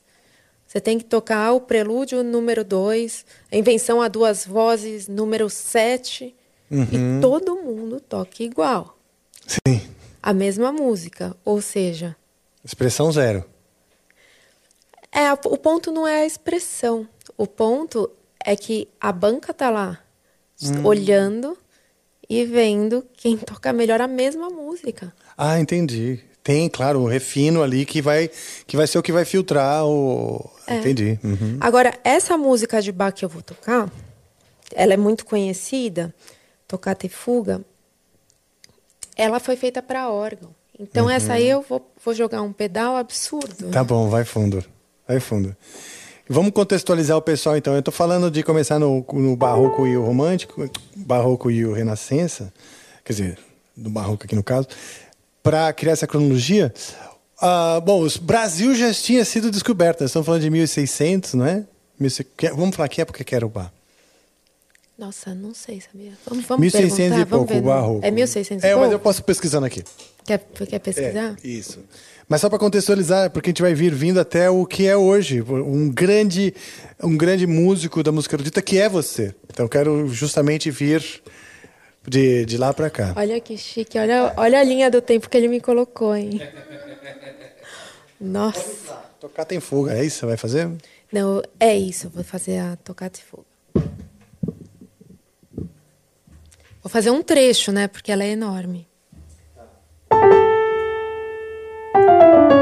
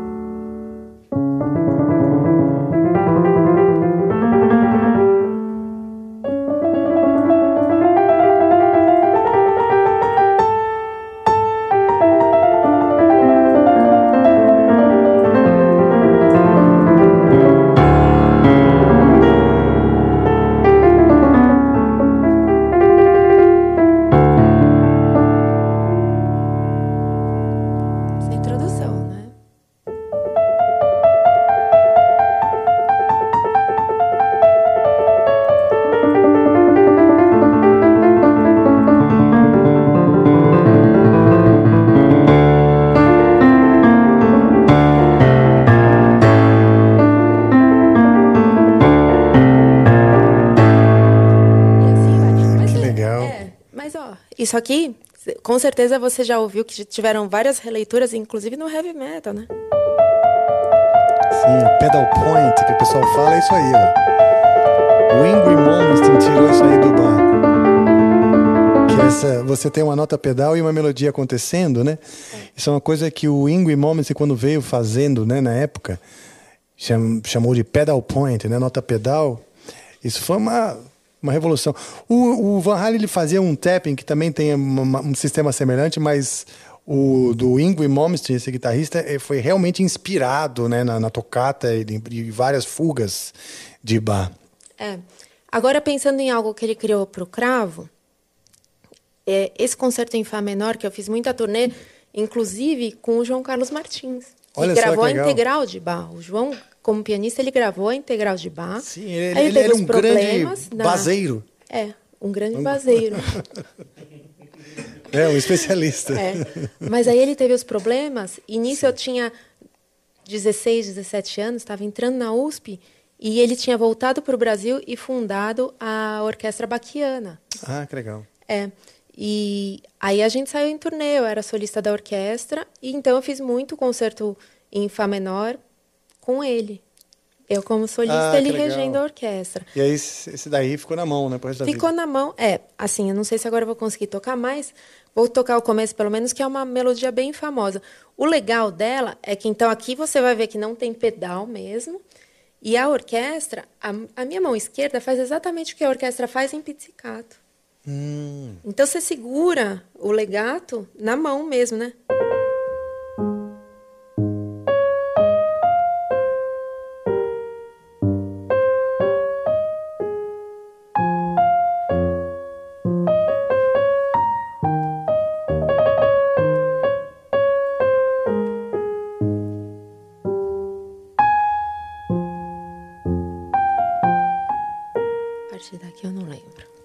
Mas tá essa ótimo. música também é bem conhecida, né?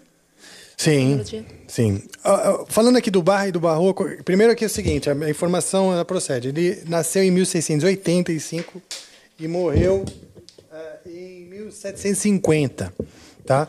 Falam que o Brasil já já, tava, já, já existiu o Brasil porque os- na história da música sempre fazia essa, essa relação. Tá, os caras estão fazendo lá o- a, a música erudita lá na Europa, mas já existe, né, no Brasil. Inclusive tivemos o barroco brasileiro, um movimento chamado de barroco brasileiro, porque os colonizadores eram europeus, então né, tinha essa, essa, essa troca, essa influência, óbvio. Mas uma coisa interessante no barroco e no próprio bar era a relação com a música sacra. É. A música era feita para Deus, para venerar Deus, né? E dentro das igrejas. É, então tem uma coisa bem engraçada no Piano Mágico.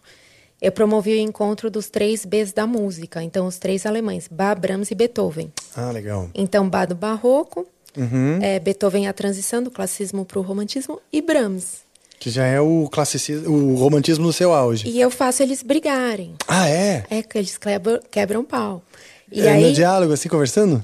Beethoven, cheguei em bairro, nossa, cê- como é que você deixava a igreja mandar na sua música? Você escrevia pra igreja. Só que Bach era mestre de capela, que era o top que você poderia ser. Sim. Ele não, mas na minha época ser mestre de capela é chique. Sim, era o top, exato. Aí o Beethoven falava, quê? Não tô te ouvindo. Fala mais alto. Tipo isso, então... Assim, o seu personagem, ele é surdinho? O Beethoven- É, Porque tem uns bonequinhos deles, né? Engraçado. é. Mas ele foi ficando... Mas a Brahms, gente vai qual a personalidade do aqui. Brahms? Assim, eu gosto muito de Brahms, e- mas assim, não sei da vida dele. Eu cheguei a tocar as valsas de Brahms, que são mais famosas, mas não é o compositor que eu mais me apaixonei. Então não fui a fundo em entender a vida dele. Do romantismo eu fui muito em Chopin e Liszt. E eles escre que eles eram pianistas e competiam Sim, até pelo virtuosismo, né? Quem era melhor. Uhum. Então as músicas para piano deles sempre chamaram mais a minha atenção do que de Brahms. Eu fiz a, essas valsas de Brahms muito porque meu professor falou para eu fazer, né? Na faculdade, mas não é o que eu mais gosto. O- a introdução do concerto de Brahms para piano e orquestra é linda, né? Vamos lá. Eu não toco ele. Ele faz em, te- em terça.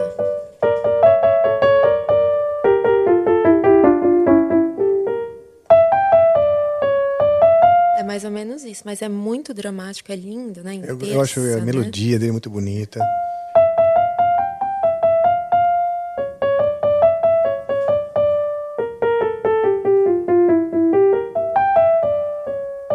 Que isso em terça com a orquestra lá, né? Segurando as cordas, né? Aquela cama harmônica, né? É bem Sim. bonito. E tem uma abertura trágica, se não me engano, chama Tragic Overture, do Brahms. Muito bonito. É. É, cheque seus fatos, tá? Pode estar falando mesmo. Mas, Vamos agora para o classicismo. então pronto. Aí a a, gente gente, tem no o barroco, era aquela coisa da, da, da, da- reverência, né? A grandiosidade das igrejas todas e tal. Mas daí vamos para o classicismo, onde eles são mais cerebrais, né? Eles são um pouquinho mais quadrados, vamos dizer. E, e, e aí já a música migrou para dentro das cortes, né? É, aí já tinha o piano forte, então já tinha mais recursos. Então a gente até como com o piano hoje a gente consegue, a gente pode pôr mais um pouco mais de pedal. Uhum. E do classicismo que eu estudei muito e toquei muito, fiz muita turnê com o concerto em ré menor de Mozart. Ai, que legal. É. Você lembra? Lembro alguns Oba. trechos, eu adoro isso. Dos clássicos, então, nós estamos falando de Mozart, Haydn. é, vamos lembrar aqui uns nomes para as pessoas situarem. É, foram os dois. Os dois foram os grandes, né? É, foram os grandes. Mozart e Haydn. Teve Salieri, que até tá, é aquele Tá no filme. né? Mas nunca, nunca. Você já ouviu uma música italiana? né? Ninguém ouviu, acho. Mas dizem que ele foi aluno de Beethoven, porque ele, ele viveu mais que o Mozart, se eu não me engano. Ou professor, que, que porra foi mesmo? Enfim, fofocas de É bastidores. que tem que ter um vilão, né? Agora no Piano Mágico a gente criou um vilão. Ah, é? É, é, tem que ter um vilão. E, Não ah, sei tá. se eles se odiavam, né? Mas, Mas, era um, vilão. esse, no, no Piano Mágico, que é o seu programa, né? Uhum. O seu programa na, na cultura. Quando ele passa? Segunda a sexta, às 11 e às 4. Mas a É. nova temporada só entra no ar em outubro. Então Então, dá você- pra achar na internet o Piano Mágico da Ju. Tá tanto no canal da Cultura, né? No, do Quintal da Cultura. Uhum. Quando, a gente tem uma- um canal também no YouTube, o Piano Mágico da Ju. Você está procurando um conteúdo diferente, vou chamar assim, para os seus filhos, você que tem criança pequena? Piano Mágico, pessoal. Todos os dias, às 11 da manhã e também às 4 da tarde. Então vamos lá, Um pouquinho de Mozart. um pouquinho de Mozart. Ah, Mozart escreveu só dois concertos menores, em tonalidade menor. É, ele era eu- muito eu- feliz. O Requiem não é menor? O Requiem dele? N- não sei. eu- aqui são os concertos ah, para não, piano é, e não é orquestra. concerto. Ah, tá, tá, tá, É. Desculpa, o Requiem é outra coisa. E, e esse é um, é um. Ó, você vai ver, isso é em tonalidade menor, mas para você ver até essa questão de caráter, você vai ver que ele não parece menor. Ah, tá. É. Porque ele era um cara muito da, da coisa aberta e expansiva, né? É, ele era bem feliz.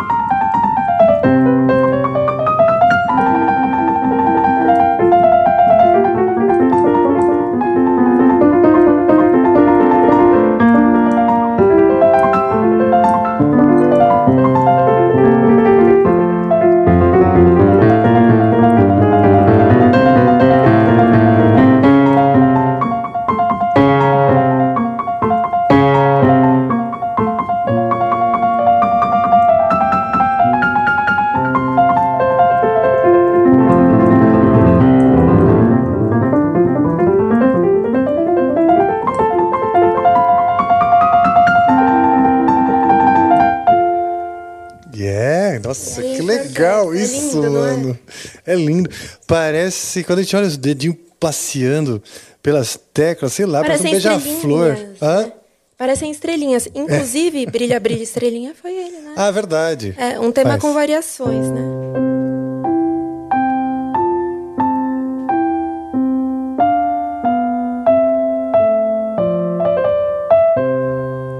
Ah, que É, então, legal. e um tema com. Se eu não me engano, tem. Não, não lembro quantas variações. Acho que são. Não sei se são 18, mas são variações em cima de Brilha, Brilha. Para vocês que estavam aí, então a gente tocou um pedacinho do bar, falamos que ele era o, o- vamos dizer, o chefe do órgão lá da, da, da capela, do, do- do- da catedral, né? E então tinha essa coisa da veneração. Já o Moza, para quem assistiu o filme dele correndo, fazendo graça pelas, pelos palá- palácios lá e tal, já consegue imaginar nessa música retrata muito esse, esse, esse caráter do, do compositor. Eu acho isso muito legal. É. E, então, beleza. Então agora ah, estamos aí no clã. Transição. Aí o, o clássico estava emendando do período romântico, né? Isso, aí veio foi Beethoven, né? Esse foi o cara que, que chutou a bola pro romantismo, né? É. E ele tem, tem as fases, né, da vida dele, e eu preferi as fases do período heróico, que era quando ele já tinha perdido a audição. São as obras Olha. mais intensas, Uhum. né, a partir da Quinta Sinfonia. Tá. Então, lógico, né, tem que tocar por Elise, né? Afinal, quando você era criança, foi uma das suas motivações, né? Aí já começou o romantismo. Período romântico.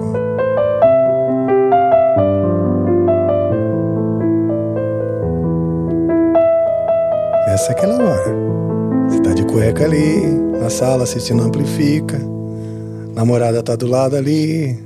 Ó, quem nunca viveu um romance ouvindo por Elise é incapaz de amar. É, não, não foi no motel certo. tipo. Mas então. É, ainda teve uma hora o até que, você, público. que achei que você pôs um reverb. Não. É o pedal. então, é que agora tá. já Ah, Beethoven entendi, põe entendi. mais pedal, Entendi. né? E, e esse pedal, ele, ele é di- diferente, né? Ele não só liga as. Ele liga de um jeito, parece um reverb mesmo.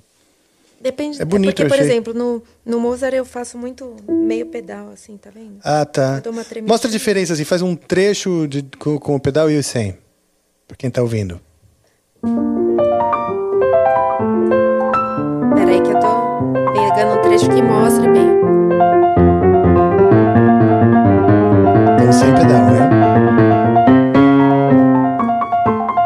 Agora, vamos com o pedal.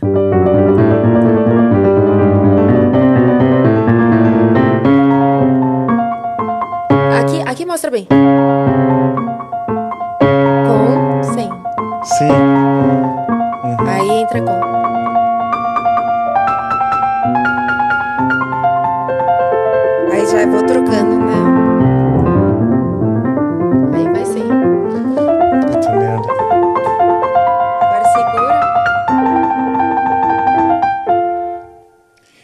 Cara, que legal. Você Não, e é impressionante mesmo ver você tocando com leveza e como é parece fácil, né? Parece, claro, parece fácil.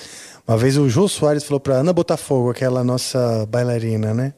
Conhecida mundialmente. Ele falou: "Poxa, mas o que você faz é, é fácil? É, é legal olhar que, que você faz isso de maneira fácil." Ela falou: "O grande estudo da bailarina é fazer tanto, tanto e e é tão sofrido até parecer fácil.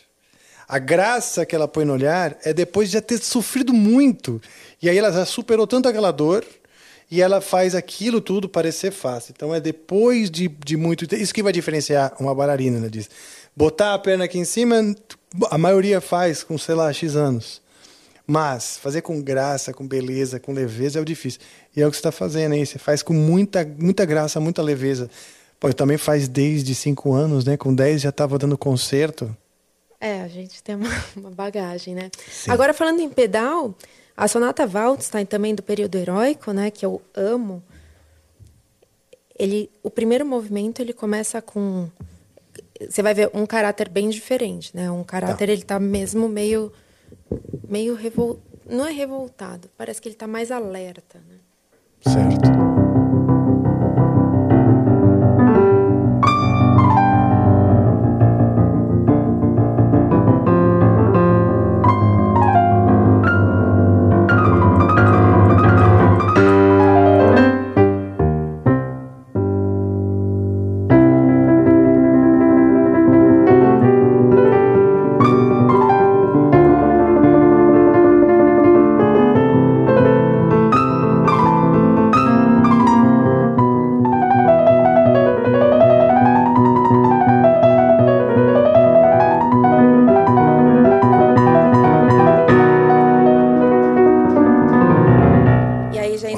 Parte da melodia. Isso é muito Mas bonito. o terceiro movimento, que é ultra romântico, essa melodia que eu vou tocar tem uma indicação de pedal só e ele não manda tirar. Ah, é? A gente tem que limpar. Porque senão eu fica limpo, muito embolando. No momento eu limpo. Mas ele, ele, ele tá exagerando muito no pedal, né?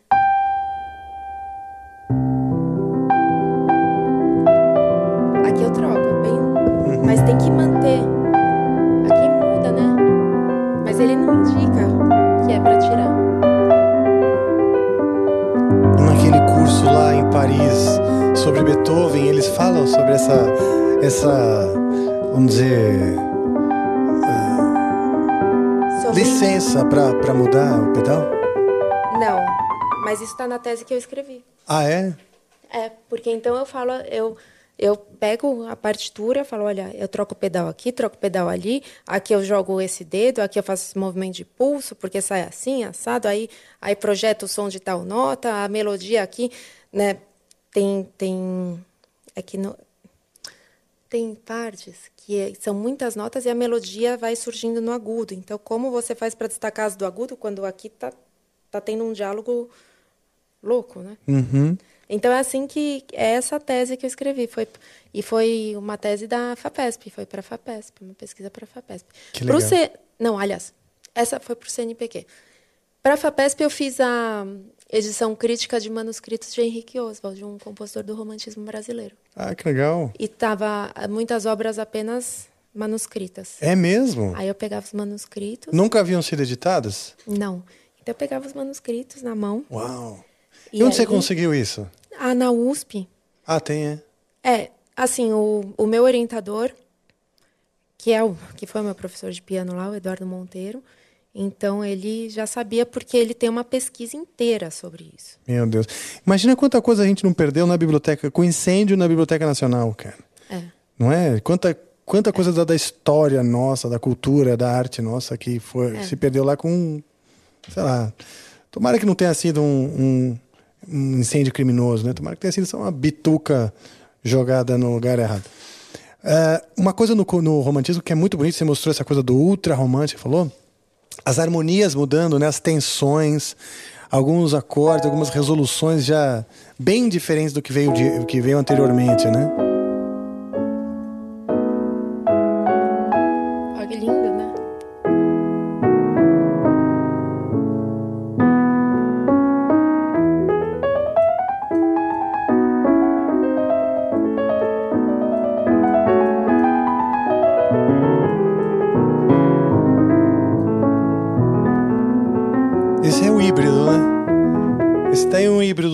Classicismo e o romantismo, É né? Beethoven. Então, é, é- mostra bem essa, esse, esse, esse meio É. do caminho que ele estava, né?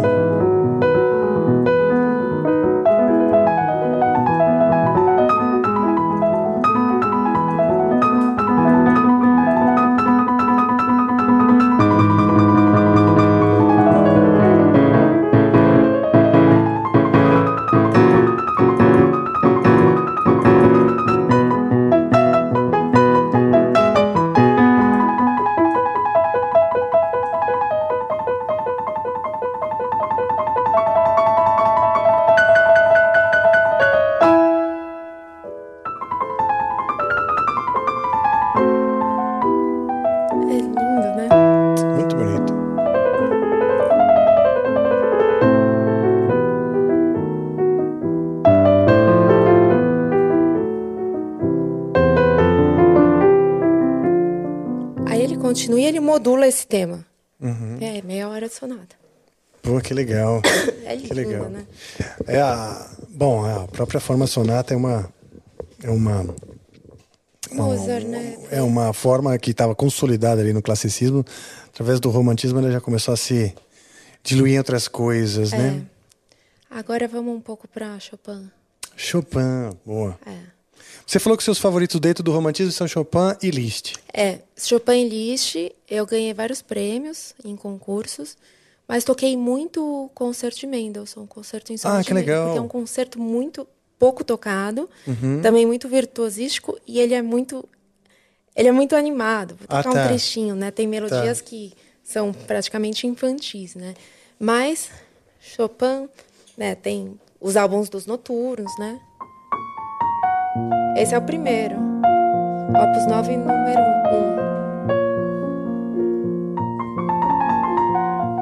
Tem uma melancolia, o romantismo, né? né? Por isso que eu gosto.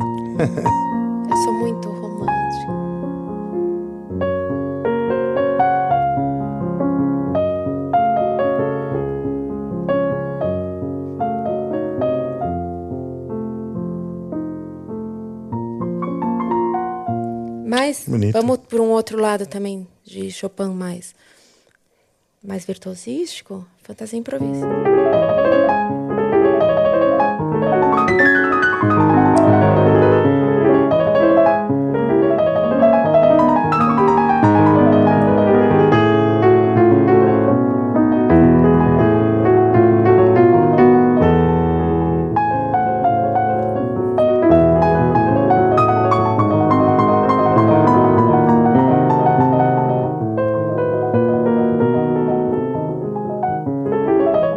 Essa aqui eu tô, essa eu fiquei muito feliz porque eu comecei de uns anos pra cá substituir o quarto dedo pelo quinto. Ah, é? Nossa. E uma e umas passagens aqui da fantasia, Mostra pra mim. quer ver? Aqui. Ah, tá. E aí você, ganhou, então, tá vendo espaço que de aqui, mão? ó, eu tiro.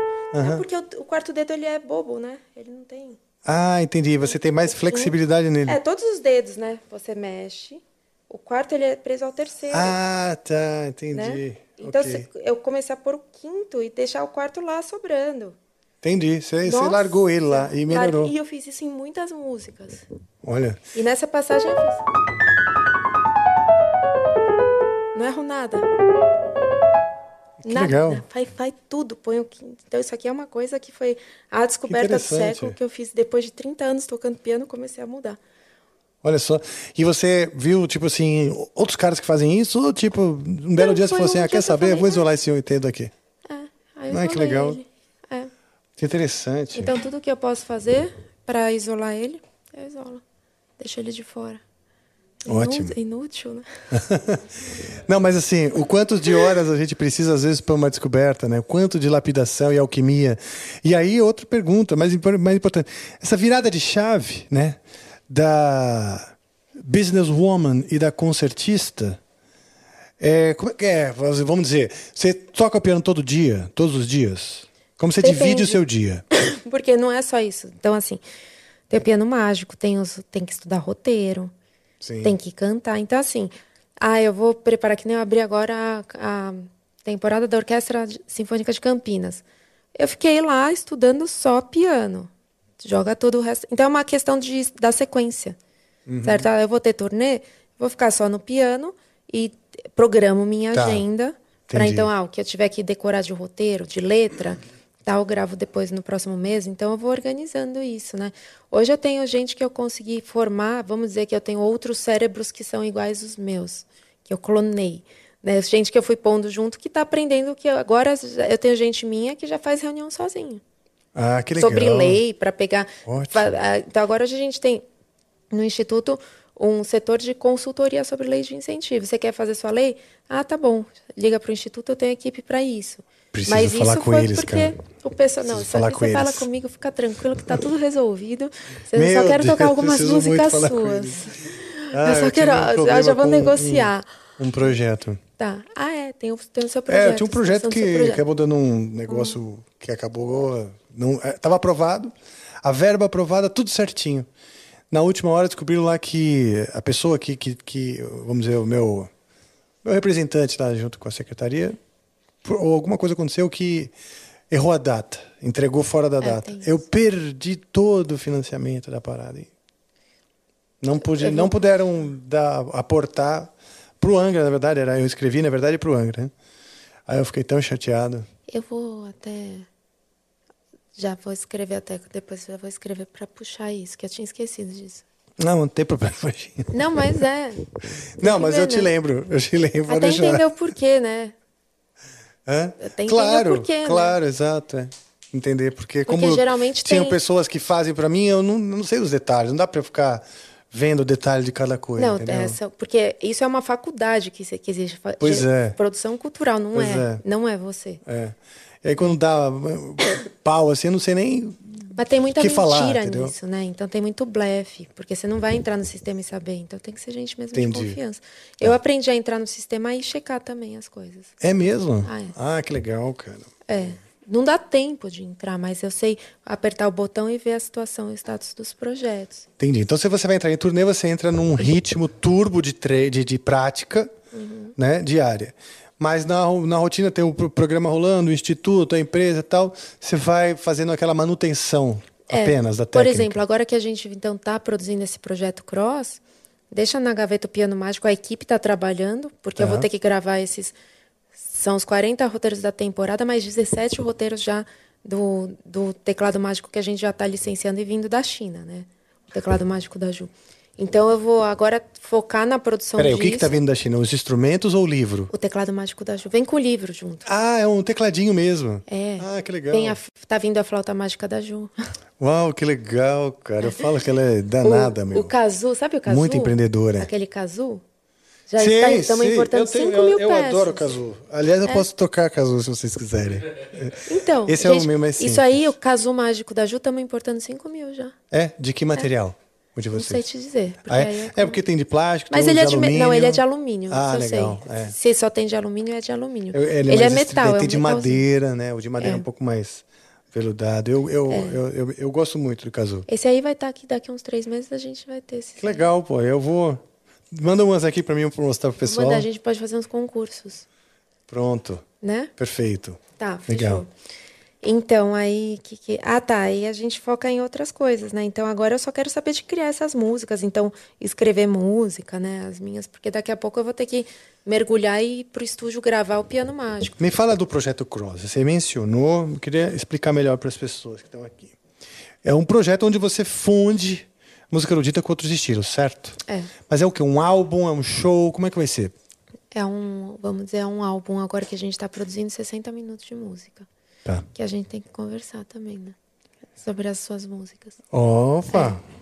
É. Aqui, olha só, vocês estão testemunhando aqui um, um momento mágico. Não tem Eu quero muito participar. Aliás, que eu vou estar. já tem uma música aí, né? Verdade. É. Dia Verdade, 2 porque de eu convidei julho. a Ju, convidei a Ju para dia 2 de julho participar com o Angra no show do Rebirth. Então já aqui ao vivo a gente já fala. Podiam tocar alguma vocês dois juntos aí, não? Será que Vamos. não é possível? Claro que podemos. Podemos. E se a gente trocar O que, que a gente vai tocar? Improviso. O que, que a gente Ah, Improviso. aí é com vocês, né? Eu Tá dei bom. a ideia, não que ela precise ser acatada. Eu posso, por exemplo, atrapalhar na guitarra um, um Chopin. Uma, música- uma- um mais lentinho que eu consigo ver as harmonias mudando. Ou a gente pega e cria, escolhe uma sequência harmônica para um, Pronto. para um improvisando e criando Pronto. melodia. Tá ótimo. Então vamos lá. Você quer escolher ou espontaneamente deixar ela acontecer? A gente tem que escolher, né? Porque aí Se você já, se você tocar algo aí, vamos ver o que, que sai. Eu vamos fazer a básica, né? Primeiro grau. Vamos, aí vamos para fá, eu acho que fica bonito. Onde você tá?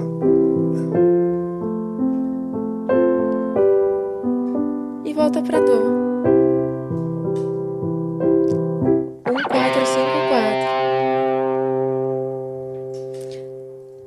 Aí a gente faz um diá- diálogo. Vamos fazer um diálogo? Uhum. Na- então, cada. Uma hora eu falo e outra hora. Uma hora a melodia é minha, outra hora é sua. Tá bom. Tá Quem bom. começa com a melodia? Cara, eu vou sentindo. Você começa com a melodia. Vamos Primeiro sentindo, vou- é, porque eu vou pôr poucas noti- notinhas na melodia, tá? Tá.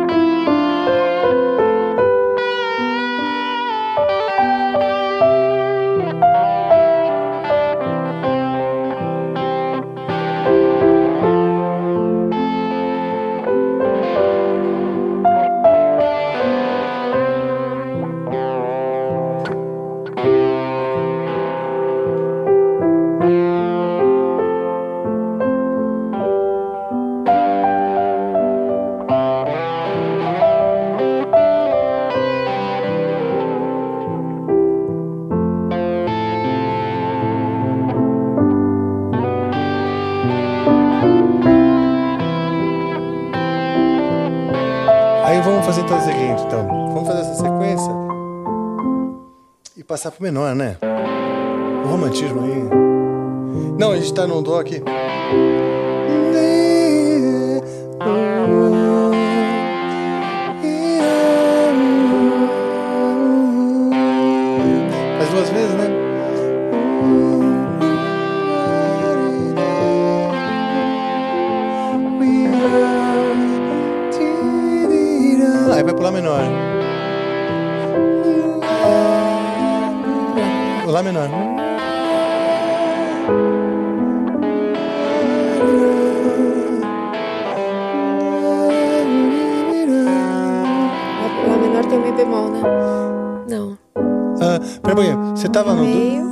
Ah, sexto grau, sexto grau.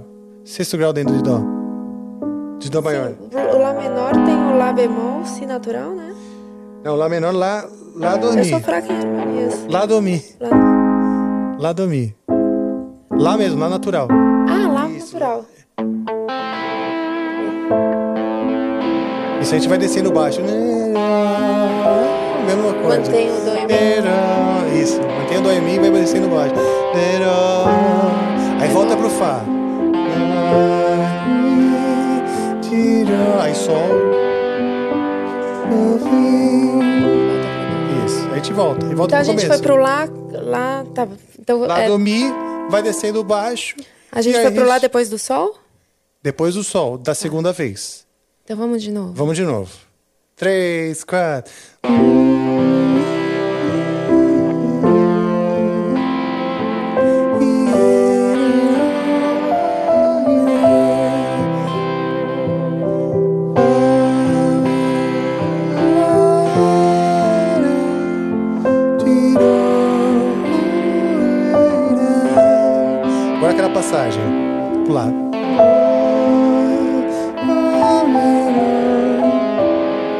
Descendo baixo.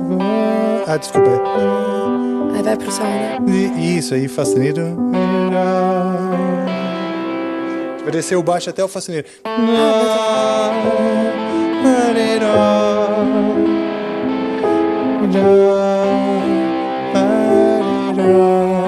Aí Fá.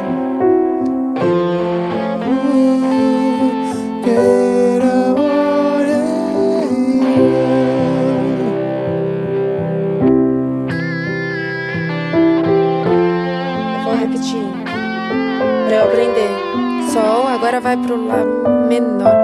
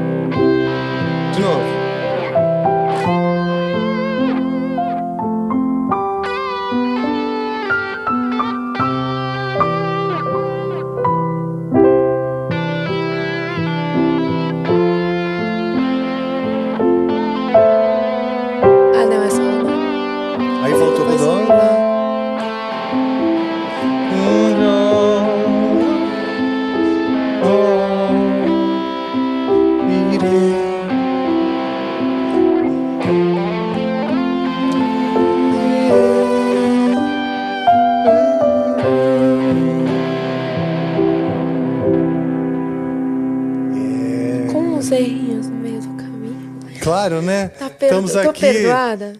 Estamos aqui. Eu Olha chamo. que situação que gente- vocês me colocaram, né? O diretor. Ah, mas ficou legal, desculpa, mas ficou legal. Olha, o diretor tava, tipo, Diretor todo aí. carinhoso, ele tá carinhoso. Você conseguiu Ficou deixá-lo carinhoso? Sabe isso de descer Só tomei uma baixo? bronca. Sabe uma música muito bonita que eu fiz aí? Vamos passar pro pós-romântico? Tá, boa. Prokofiev. A sonata Opus 1, número 1.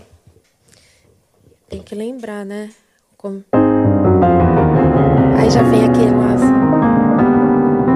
Aqueles acordes dos russos pós-românticos, né? Eles introdução. Cruzando a mão toda.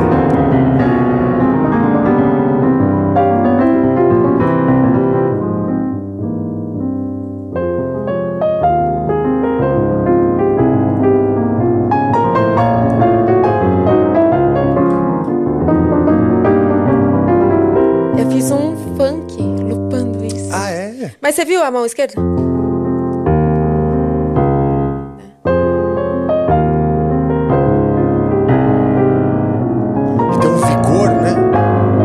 Vai descendo, né? Você vê, Sim, descendo. sim, que é um É caminho lindo, do né? baixo, bonito demais. É, o legal de Prokofiev é que aqui no meio, quando eu estudei essa sonata, tem tanta melodia aqui que você pode escolher o que você quer que soe, né? Porque a melodia tá aqui, né?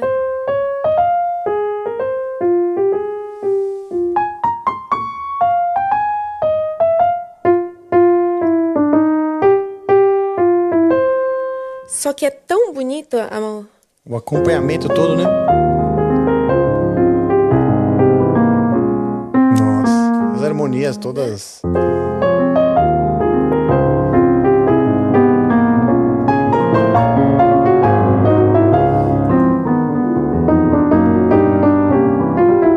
Olha quanta voz. Nossa, muita voz. O baixo tá ocupado, né? E a região média.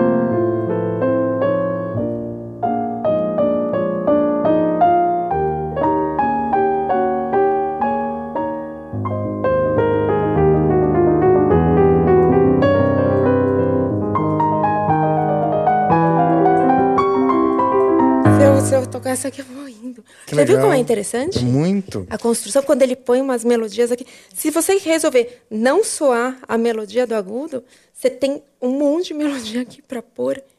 Que parece que a melodia real é aquela. Você consegue Aqui tá no brincar. meio, é louco, né? Tem muita É? coisa acontecendo dentro. São camadas de, de atenção que tem que, se, que já ter, né? Né? E a estrutura é moderna já, tipo, ele. Ele Exato, mas assim, já mostra essa. Essa. Moderna no sentido de. Então, ele, ele já a interrompe né? é, a estrutura. Essa- Interrompe a melodia, vai pra cá, cria um discurso um pouco mais livre. Sim, e essa sonata tem um movimento só. Ah, é? É. Eu toquei muito essa sonata. É também. mesmo? E a tocata de É só Prokofiev. piano, é, puxa, só piano ou é piano e orquestra? Só piano. Puxa a tocata de Prokofiev, que é essa, nossa senhora. Essa eu toquei no TED Global. Se você puxar no Google, colocar Juliana D'Agostini TED Global. É essa eu vou, vou brincar um pouquinho, mas é melhor vocês verem eu tocando bem. Mas ela é totalmente precisão.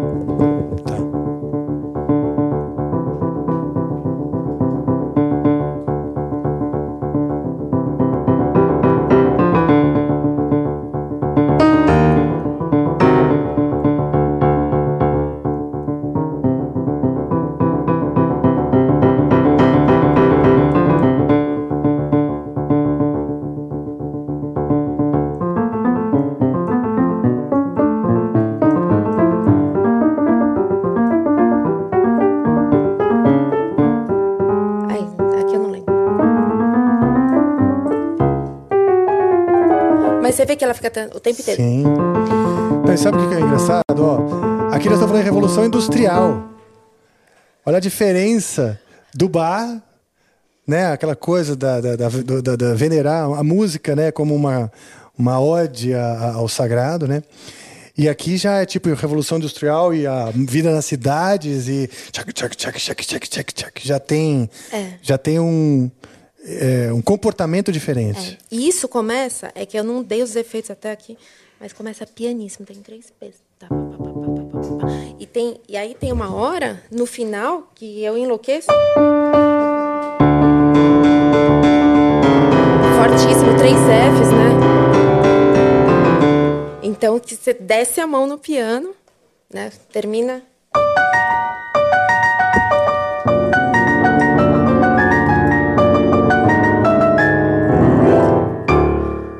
Mas é, tem sempre o ré falar, lá falar ré, ré, falar, lá, Legal. falar ré. Daí depois só, só sem ré, sem só, só sem ré, sem só. São só 100 reais, são 100 reais. É tipo o cara. Só 100 reais. Isso ia ser uma coisa muito legal da gente fazer uma versão dessa música, só que tem que chamar os loucos. Aqui tem um monte, viu? chamar os loucos, falar assim, vamos fazer a to- pra gente ganhar prêmio. Ah, pronto. Cara, eu adoro esse som Já põe o colchão no estúdio. É, outros loucos, é. é tudo bem. Ah, tem uma. Eu queria que você tocasse agora uma música muito bonita que durasse assim uns quatro minutos. Uns quatro minutos? É. Ai, eu vou tocar uma música romântica. Então toca. Mas assim, eu vou ver depois. Eu vou ver depois que eu banheiro, preciso assim, fazer xixi. Ah, você vai ao banheiro? Não pode ser? É rápido. Mas assim, então. Eu pedi pra você tocar pro público. Pediu pra eu tocar Entendeu? enquanto ele vai ao banheiro. Quer que você toque para o público, não é pra ele. Ele Eu te já vi. enganou. Tá bom. Ele te enganou. Eu vou tocar Heavy da Amor de Liszt.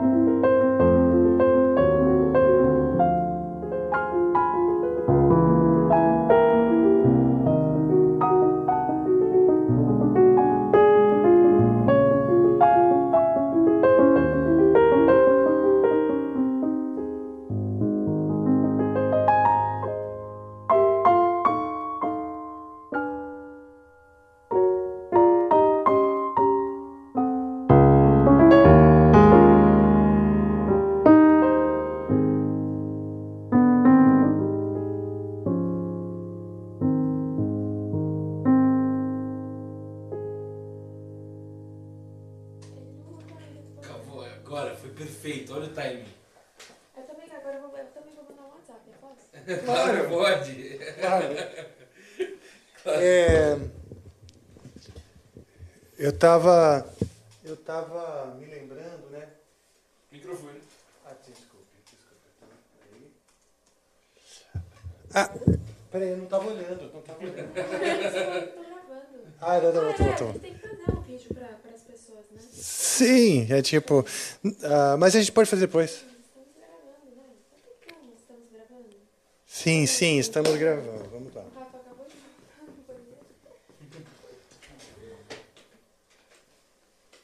Eu tô aqui gravando Estamos no meio do episódio. no meio do episódio já estamos há quanto tempo gravando? Ah, bastante tempo. Já duas horas. Duas já. horas e trinta. Ela deu uma indireta aqui, tipo. E ele parou a gravação porque ele foi ao banheiro? Sim, fazer xixi, exato, exato. Eu tenho, eu tenho um delicado problema de incontinência urinária. Bom, eu mandei um vídeo parar. Obrigado. Obrigado mesmo. Foi, foi a mijada mais maravilhosa que eu já tive. Queria lembrar. Ah, é, você fala no microfone. É, publica. Então, enquanto ela publica, eu quero falar o seguinte: eu recebi aqui, ó, esse álbum, o Twilight Aura.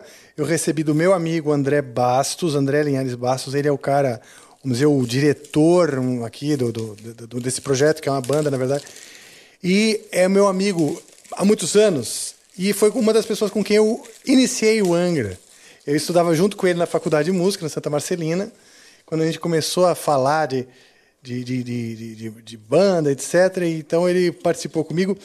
Ele sempre foi um excelente compositor, um cara de uma alma maravilhosa. E ele teve uma banda, mais ou menos na mesma época, no começo, lá nos anos 90, chamava Twilight. E agora ele mudou o nome para Twilight Aura e gravou as músicas. Gravou as músicas que algumas delas ele já tinha desde essa época. Né? Na verdade, ele foi para consolidar um sonho, um projeto e que ele dedicou tanto tempo e, e amor, né? E eu participei numa dessas músicas aqui. Eu participei na Prayer, terceira música. Aliás, junto com, com a Dai, cara. A Dai é outra cantora maravilhosa e brasileira.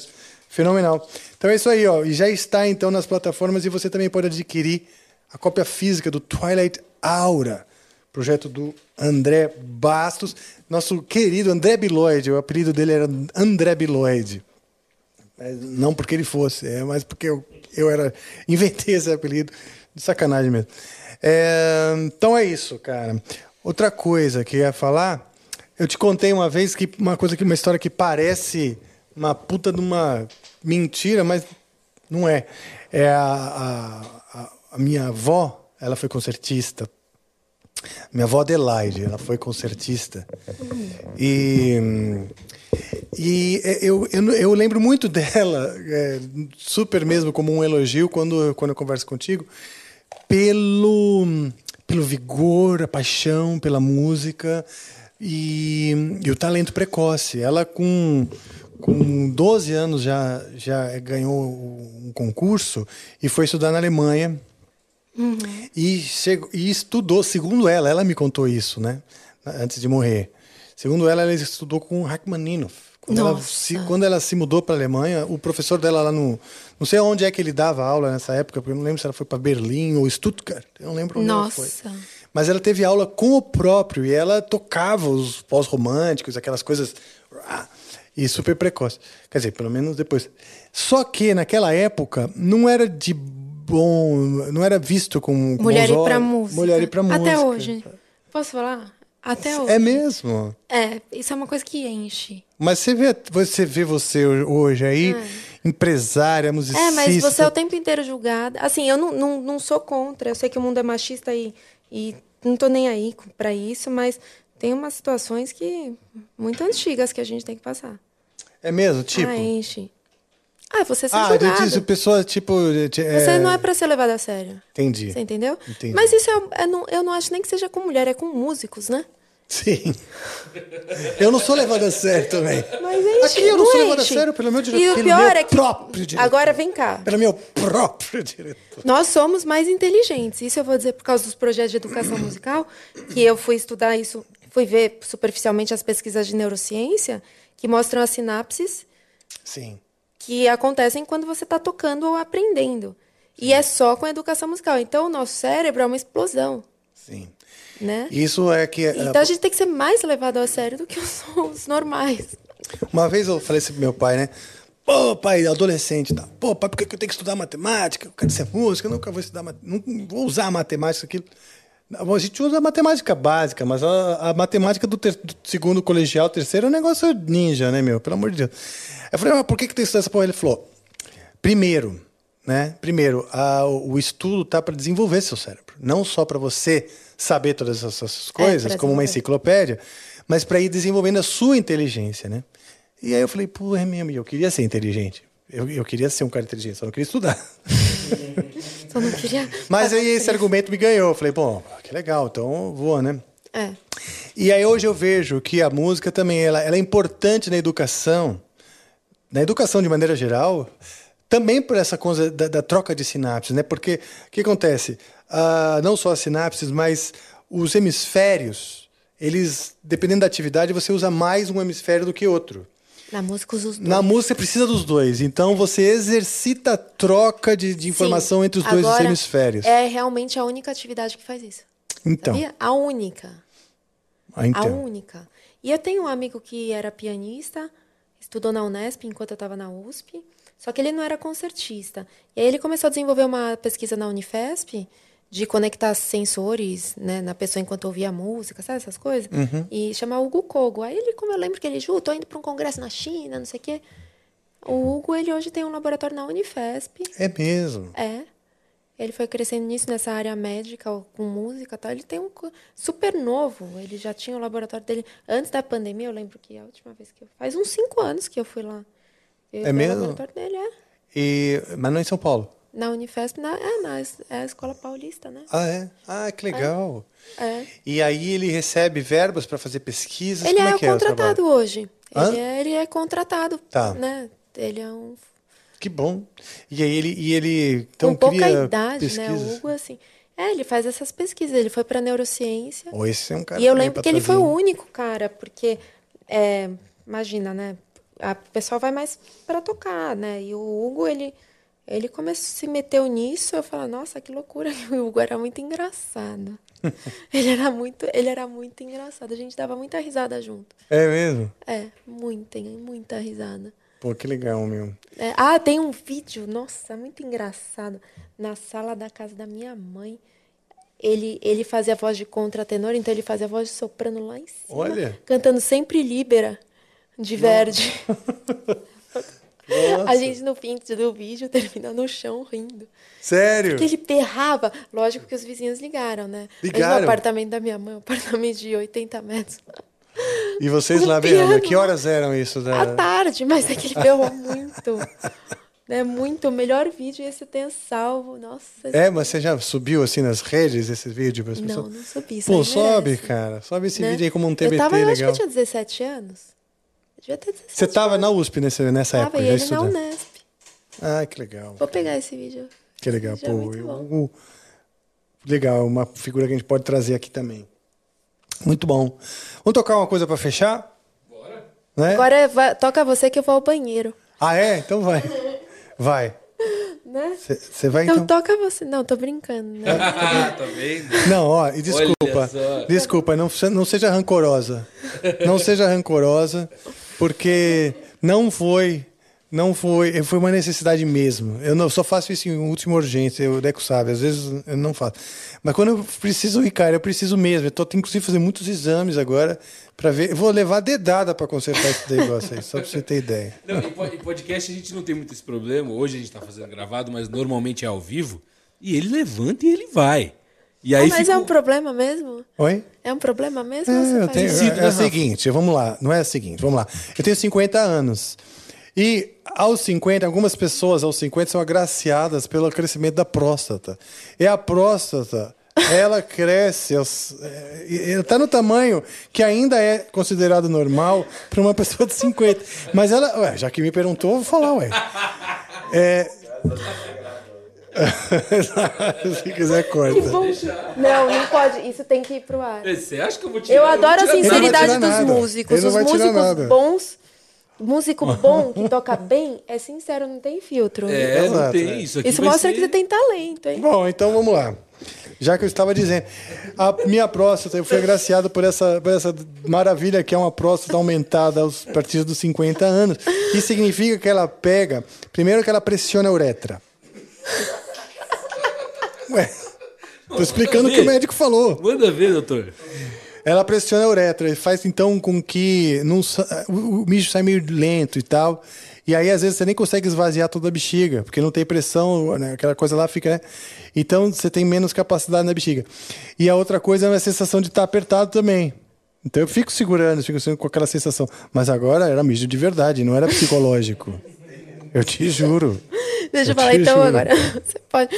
Você já sabe que dura cinco minutos e não quatro, porque essa música dura cinco. Ah, Fala é. pro seu médico, Eu aproveitei. É, aprove- é verdade, então tá bom. porque durou cinco minutos. Verdade, durou cinco. É, mas você Fui viu. otimista nos quatro minutos. Fui otimista, mas no fim deu Não, mas tudo é bom certo, pra você vai. calcular, não, não deixar os, os convidados em situação constrangedora, né? Porque Verdade. Não, assim, desculpe. Te peço desculpa. Não foi, não foi porque eu não quis ver, tanto que eu. Quando a gente tem menor eu de idade assistir- na sala. É. Paulinho. Paulinho. O Paulinho, daqui a pouco vocês vão ver o Paulinho por aí. Porque Ele é eu tô talentoso? escravizando ele. É, ótimo. Tô- não, aí. ele não pode falar nada, é escravo, fica quieto, só eu falo. Isso. Entendeu? Eu vi ele dando Eu risada, hein? Eu Sou, vi ele dando eu sou a responsável. Tá saidinho. Na base da força, né? Estuda 25 horas por dia, vai. É isso aí, cara. É isso aí. É o. Precisa de estudo e precisa É. de visão, né? Hoje eu acho que você mostrou pra gente, Ju, que não é só o talento e só o esforço, porque muita gente está enfiado agora numa sala estudando o instrumento, né? É visão, E né? É visão de mercado, visão de jogo, Mas visão quando eu de. conversei com ele, que eu comecei a trocar ideia, o que ele conhece de música, a visão dele, e ele tem uma genética boa, porque a mãe dele, eu sou fã da mãe dele. Ah, a mãe dele já é tipo dessas top. Quando eu falei, nossa, é filho dela, meu Deus. Ótimo. Aí, Não, quando você. é esse aí dá de- pra gente dar uma. Ótimo, vai, vai, vai, vai dar pra lapidar. Dá pra lapidar. 17 aninhos, ó, no jeito, pronto Que pra ir bom, pra hein? faculdade de música. A gente tem um quadro que, que no momento está em stand-by, né? Que a gente chama de amplificers, que são os novos talentos, né? Quando voltar os amplificers, a gente... Ele vai ter música, vai ter solo no projeto. Ah, é? No Cross? É. Olha Aí só já que vai legal. vocês dois juntos. É, aí, ó. Põe, põe junto, Tá põe bom. junto, tá? Pronto, ok. Pronto. É tão bom ver uma criança feliz. Acabou, acabou com ele, né? Vou ficar mais feliz do que você. Acabou É, com ele. ótimo. Crianças felizes. Não, mas ele, lógico que isso vai ter um preço, né? Porque eu tô escravizando. Sim, tem que Claro. saber enrolar cabo. Não, Tem pera. que saber carregar as coisas. Carregar as coisas. Não, Não é assim, começa pelo alto. não calma. Né? A gente, os jovens são feitos pra isso, né? Pra gente abusar. Sim, claro. Pra gente explorar. Explorar, ué. Pra gente explorar, A ué. gente não fica velho, não tem só a parte ruim de ficar velho. A gente já a para- gente explora os jovens. Exato. A gente, já, a gente já não aplica violência, o que já é um grande ganho. Porque não pode. E ele pode já. Você não aplica violência. Ele pode, eu já vou falar quando gravar com você, ele já trazer seu pinico. Tá, Isso. Mas você sabe que. Ó, você tá me tirando, hein? Puxa, valeu. tá bom? Você já tem uma outra função. Você que Poxa, é fã do obrigado. Rafa, já vai cuidar dessa parte dele. Depois você lava tudo. Tá? Não, eu tô pensando mesmo numa, num, num- num- numa coisinha que eu, que eu- um caninho assim, ó, que passa pela, pela, pela perna. Um saquinho aqui, ninguém vai ver. Ele, ele pode deixar que ele resolve, ele limpa, tá? É. Não, se eu tiver um caninho e um saquinho aqui, eu só, só, só desguicho no final. Não, tô Mas- brincando, não vamos torturar tanto ele, né? A gente tá querendo estimular as pessoas a se formarem na música, a gente não pode. Exato. Aliás, isso é muito importante, a gente estimular as pessoas a tocar um instrumento, a não só tocar um instrumento, vivenciar a música, experimentar a música de diferentes maneiras. Né? Às vezes um computador e um é suficiente para o cara criar beats e, e, e raps e várias outras coisas, tal, estilos que são que estão mais tecnológicos, né? E o importante é que a música continue e as pessoas valorizem, né? Porque a gente está num passando por uma fase onde isso Eu é. acho que é uma não- transição, uma não se transição. entende a O importância da universo precisa passou essa fase para se reorganizar. É, né? É uma fase de transição. E realmente a gente até com pandemia a gente viu a importância da música e da cultura nessa fase que todo mundo ficou louco e procurava arte. Verdade. né?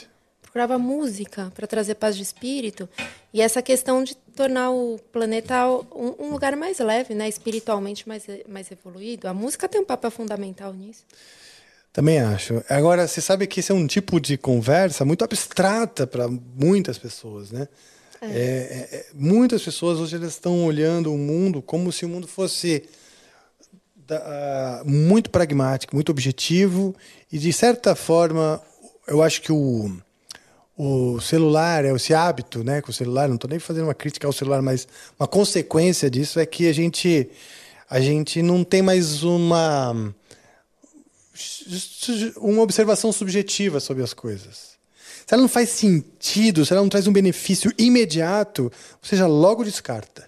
Então, nosso cérebro, ah, a área né, da, da- da- do, do, do encantamento, sabe? Do, do- do- é, uma área mesmo de, de uma apreciação mais subjetiva, ela está adormecendo. É isso que eu acho. E, e com isso a gente perde consistência, às vezes, na, no que se faz. Você falou da verdade.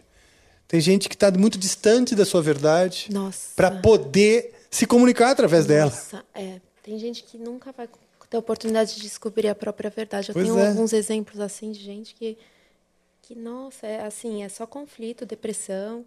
É, então, é, triste. A gente é precisa. Acho que a música ela pode. E eu, vive, e eu, vejo, eu convivo bem de perto com gente que tem esse problema. Nunca vai saber. Nunca vai descobrir. É. Desperdiçou a existência. Eu acho que isso é um desperdício de existência, né? Pois é, é triste, mas é uma coisa meio que endêmica, porque a gente hum, cresce com a necessidade de, de, de, de criar muitas camadas de defesa. E essa, só que essas camadas a gente se defende do outro, mas aos poucos a gente também está perdendo contato conosco. É. Porque o contato conosco é que nem você botar o dedo na carne viva, né? Ou jogar uma coisa álcool na, na pele aberta. Dói. Aí você começa a se fechar, se fechar, se fechar, se fechar, e todo mundo sai por aí cheio de máscara, cheio de cascas. E com isso todo mundo perde. É. A verdade se perde, né? É. Mas enfim, cara, adorei a sua visita, Ju mesmo. Dia 2 você está conosco lá com o Angra. Lindamente. Na turnê do Rebirth. Você também no, no meu projeto. Estarei. Nosso. Nosso, né? exato. Nosso. No Cross, essa coisa aí. É. Essa ideia é maravilhosa, ela precisa É. evoluir. Até, não- até, bom, É, depois a gente fala é disso. a vanguarda de um movimento estético e filosófico. Ótimo. É a maneira de construção de todos serem né, felizes com aquilo, né? Todos serem donos de uma história. Não ter um dono só, sei lá. É uma coisa assim, né? Vamos junto, né? Pronto, pronto. Isso vai a ser. gente pode inspirar muita gente, né? A ser assim. Através da música, através de um projeto. Mostrar como foi construído. Sim, e Né? envolvê-los. Pode ter, por exemplo, um, um canal no YouTube que mostra o, o, processo para eles também estarem dentro daquilo, é, é, acompanhando, né, as pessoas vendo. Quanto mais a gente conseguir democratizar ou, ou atingir as pessoas e, e, e mostrar que a música é para todos, não é tão distante. Uhum. Isso acho que é o mais importante. As pessoas perceberem que a música está ali, está próxima. Cativar, seduzir para esse universo. É. Né? E transformar. E transformar. É. Falou tudo. E porque, puta, eu tenho muito esse objetivo de, de que a minha arte, de, a minha, de alguma maneira, transforme mesmo, sabe? Incomode num primeiro momento, em alguns momentos talvez, e, e vá trazendo novos insights, novas, novas perspectivas da maneira que a pessoa olha as coisas, sabe? Primeiro você dá um choque de estímulos. Às vezes eu até escrevo coisas assim que não fazem tanto sentido, mas é para dar aquele choque de estímulos e de repente ir amarrando, amarrando com umas frases que o cara fala, ué, pô, não tinha visto desse lado, meu Deus, pô, foi bem mesmo, é verdade. Só eh, bugando a mente da pessoa. É isso que é legal de ser intérprete, porque a gente entra numa, numa parte tão íntima. Quando eu falo todas essas notas que você entra, você tá entrando no cérebro do cara, né? É. Fala, Nossa, como é que ele chega É. nisso? Essa melodia aqui no meio, esse baixo, essa harmonia, a melodia lá em cima. Que legal, né? É incrível, assim. É doido, porque você tocando mesmo, fica imaginando também o compositor no momento dele ali. Quer dizer, Todos são incríveis, né? você falou da Todos. carta para a posteridade, né, que o Vila Lobos falou que a carta dele é uma carta que ele não espera resposta para a posteridade. E, e é realmente isso aí mesmo, né? O trabalho do compositor é é uma carta para que vai que vai ficar e é um retrato, um documento daquela época, daquele, Uhum. daquela, da- do que era a vida, né? Na, na- o vida dele como indivíduo, né? Agora, pra Também mim, toda da sua projeto é muito legal, porque eu vou poder ser intérprete de compositores vivos, tipo você. Olha que incrível. Olha só como eu Não, estou eu já comecei a viver, conviver. Tinha, nas gravações do Piano Mágico, tem hora que eu choro. Porque, por exemplo, eu fiz um episódio que eu fiz um concerto com Clara Schumann, a esposa de Schumann. Eu falo assim, nossa, eu tô tocando quatro mãos com a Clara Schumann. Ai, que Porque eles estão lá comigo, eu tô vivendo com eles. São bonecos, mas eu tô com um bar lá, trocando ideia, fazendo piada. Ah, você também entra na fantasia. Nossa, às vezes eu choro. Quando eu tô gravando, eu me emociono. Eu falo, nossa, eu tô com eles. E é o que eu sempre, eu sempre estive com eles. Que legal. Eu sempre estive com eles, né? Sim, fizeram parte. Só que agora Aliás, materializou, eles estão lá mesmo comigo. Assim, é muito engraçado quando eu penso na construção, que eu tô com eles agora fisicamente. E eles, alguns moram no meu, no meu, na minha casa, né? Nas caixas. algum- ah, é, os bonecos moram com você lá, é. As roupinhas, os figurinos. Nossa, que coisa doida, morar com os Os- bonecos. E eles têm vida no programa. Aí você sai de casa com os bonecos dormindo na caixinha, assim, aí você abre e eles têm vida no programa. É. Não é Agora tem que criar enlouquecedor, os assim, de certa forma? dos compositores vivos, né? Pra- Aliás, Nossa. Isso é muito legal. Ah, você falou, quando você era menor e tal, que as suas referências, duas grandes referências e tal, foi o Vila Lobos e o Beethoven. E a gente tem tantos heróis, né? Hoje a gente tem tantos heróis. E a maioria é heróis vivos. A gente se, as pessoas se miram muito no- na- na- na- na comunicação através da mídia social. Vou falar disso de novo, né? E é no mínimo diferente você, quando criança, que ao invés de, sei lá, ícones da, TV, por exemplo, né? Teve esses, mirou nesses caras que falecidos, mas que transformaram, né? Você mirou neles para modelar seus objetivos e tal. Eu acho isso, no mínimo, diferente, né? É, mas é a coisa mais inteligente, porque você pega a referência de quem deu certo, né? Sim. Se for pensar, você É. copia e cola, mas você pega assim, ah, quem foi o cara que, que mais ganhou dinheiro com música até hoje? Pô, Bach, Beethoven, mais do que qualquer um. Mais do que. Não é? Olha quanto dinheiro. Ah, o quanto ele gerou, ele movimentou a economia, é, muito exato. é. dinheiro, né? Verdade, é. Não é? Sim, há séculos, séculos Sim, se passando e séculos. eles. Por isso, Tem né? razão. O objetivo é estar nas enciclopédias. Sim. Né? E para isso realmente precisa fazer a diferença, fazer a diferença Em não vida, só né? Em vida. em vida e uma diferença que seja notória no, quando, quando, quando o olhar da história vier em cima de você, né? Uhum. né? O olhar, aquele olhar de 100 anos depois vier sobre aquele período das pessoas e vamos ver o que, que realmente fazia diferença ali e tal e o que que Uhum. era, o que que não era e, e sim e, e transformar, transformar o tempo inteiro, tipo assim, não importa no que, né? Mas botar combustão no- nos, nos pistões. É. Muito bom. Cara, eu passaria assim, eu já te falei até essa vez, o papo é muito bom conversar contigo, eu aprendo muito, eu dou risada. E, bom, a gente, muitas Vamos coisas vamos começar a fazer. ensaiar semana que vem. A- É? mu- vamos, né? Tá, não, não conta Porque ainda. já é pro dia, a do dia Qual é? 2. E aí É. a gente já vai sentindo qual Eu te que mandei vai umas, ser. umas cascas lá, dá uma ouvida. Eu vi. Eu Bom. ouvi. Eu ouvi, bem legal. Não, pra você vai ser nada vai com- ser com casca, eu a tava olhando soprano? aqui. O- Oi? Vai fazer com a soprano? Ah, não, a soprano é outra coisa, não é o do dia 2. Ah, tá. Aquela lá então não é. Não, aquilo não é do dia 2, aquilo lá é, é, é outra coisa. Depois então, eu do conto, não quero dar spoiler. ainda tem- Então, do dia 2 semana eu já vem- mandei as partituras e os Tá. áudios. Mas eu vou organizar no WhatsApp, só pra você Tá. entender Eu direitinho. achava que era da soprano. Não, não, a soprano é música nova, nunca ninguém ouviu, não mostra pra ninguém, pelo amor Tá, de porque Deus. a partitura eu abri, mas eu abri separado. Tá. Ah, que é nova. Aquela é nova, Nossa, aquela eu vou quero divulgar. gravar. É. Vou divulgar. Hã? Vou divulgar. Não, don't Tô do it. brincando, nunca faria isso. nunca faria isso. Sim, eu tô brincando. Bom, é isso, Ju. Muito obrigado, cara. É, foi muito legal a gente ter hoje assim. Claro, já não é o primeiro erudito que temos aqui, porque já veio o vinheteiro. Mas o vinheteiro, cara, é, é difícil ter uma linha com ele de, de, de conversa, porque é tão intensa a cabeça dele. A cabeça dele é muito intensa. Não é? Ele é brilhante. Que, Eu respeito. que ele. E, e ele tava com problema na mão, não foi? Não tinha? Que ele tá com alguma coisa na mão?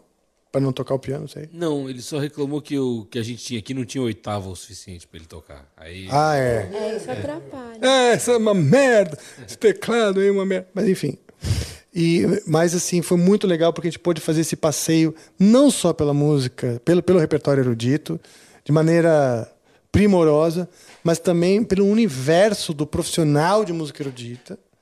E, no seu caso, um profissional diferenciado que é também empresária, é, porra, CEO, vamos dizer, lá do, do, do- instituto e tal, e promove muitas coisas em áreas diferentes da educação, apresentadora de, de, de, de, de programa de TV. Cara, é, é muita coisa mesmo. É impressionante, é impressionante mesmo o quanto de você já conseguiu construir e agregar. Não é só o que a gente constrói, mas agregar, trazer as crianças, trazer de pe- pessoas diferentes, ter um instituto com pessoas lá cuidando, que beneficia os outros também, quer dizer. É legal esse teu pensamento que você sabe sobreviver, obviamente, e, e se beneficiar disso, mas sempre envolvendo outras pessoas e agregando. Então, muito obrigado e parabéns pelo que você já fez e faz para todos nós aí. Obrigada, muito ob- obrigada me, por me receber aqui. Por Ah. fazermos, mu- pela oportunidade de fazermos música juntos. Pô, Por eu ser, poder ser intérprete também das suas músicas e a gente criar alguma coisa junto aí. Sim. Aliás, quero mandar um abraço também pro pessoal do Dr. Sim, né? Pros irmãos Andrea e Ivan Buzik, que eles me apresentaram a Ju no dia Estão do, produzindo aí também. né, no dia do tão show lá do, do, do DVD deles. Nós participamos juntos. Hoje eu tava com, com o Ivan. Ah, é? É. Gente finíssima também. Esse é um cara que eu gosto muito. De- A gente vem Iluminados. da mesma, da mesma geração né, de guerreiros, vamos dizer, aí, do, da, da cena do rock brasileiro. E, então a gente já, passa, já, já, vi- já testemunhamos muitas coisas juntos. Então é, tem um laço já de irmãos, né? Uhum. Bom, e aí, Deco? E aí? Beleza? Beleza, maravilha máxima total. Mais Maravilha máxima total. Com, com a maestria que só você sabe. E só que tem que ter aquele finalzinho, né, pra gente poder selar o Ah, verdade, você vai me ajudar. Você vai me ajudar, Ju. Primeiro de tudo, você quer dar mais algum recado pra galera? Não. Não? Não. Beleza, então vamos fazer muitas coisas junto que a gente vai combinar depois, né? E apresentar no decorrer aí dos próximos meses e anos pra vocês. Eu vou- a gente termina com um chama a vinheta. Vou chamar, vou pedir pra chamar a vinheta. E aí a gente vai gritar junto, chama a vinheta. Pode ser? Chama a vinheta? Isso, só que a gente vai gritar para aquela câmera é, é, e, e esticar a nota até o final. Chama a vinheta. Isso. Ou vinheta, tá bom? Quando, qual que você quer esticar? Vi- ah, Chama a tá- vinheta. Ah, tá. Então estica. Tá Exato, bom. as duas. Tá bom? Tá. Fala Mas não tem, estiver mas não tem muita ordem, não. Você não tem, Tem que muito. reger, né? Vamos tá bom, segurar? então vou reger. Então, vai. Um, dois, três. Chama a vinheta!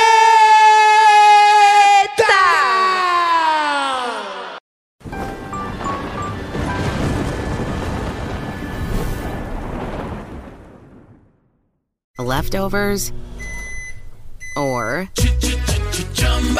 the DMV Number 97. or house cleaning Chumba Casino always brings the fun. Play over a hundred different games online for free from anywhere. You could redeem some serious prizes. Chumba. ChumbaCasino.com. Live the Chumba life. No purchase necessary. Void prohibited by law. 18 plus terms and conditions apply. See website for details.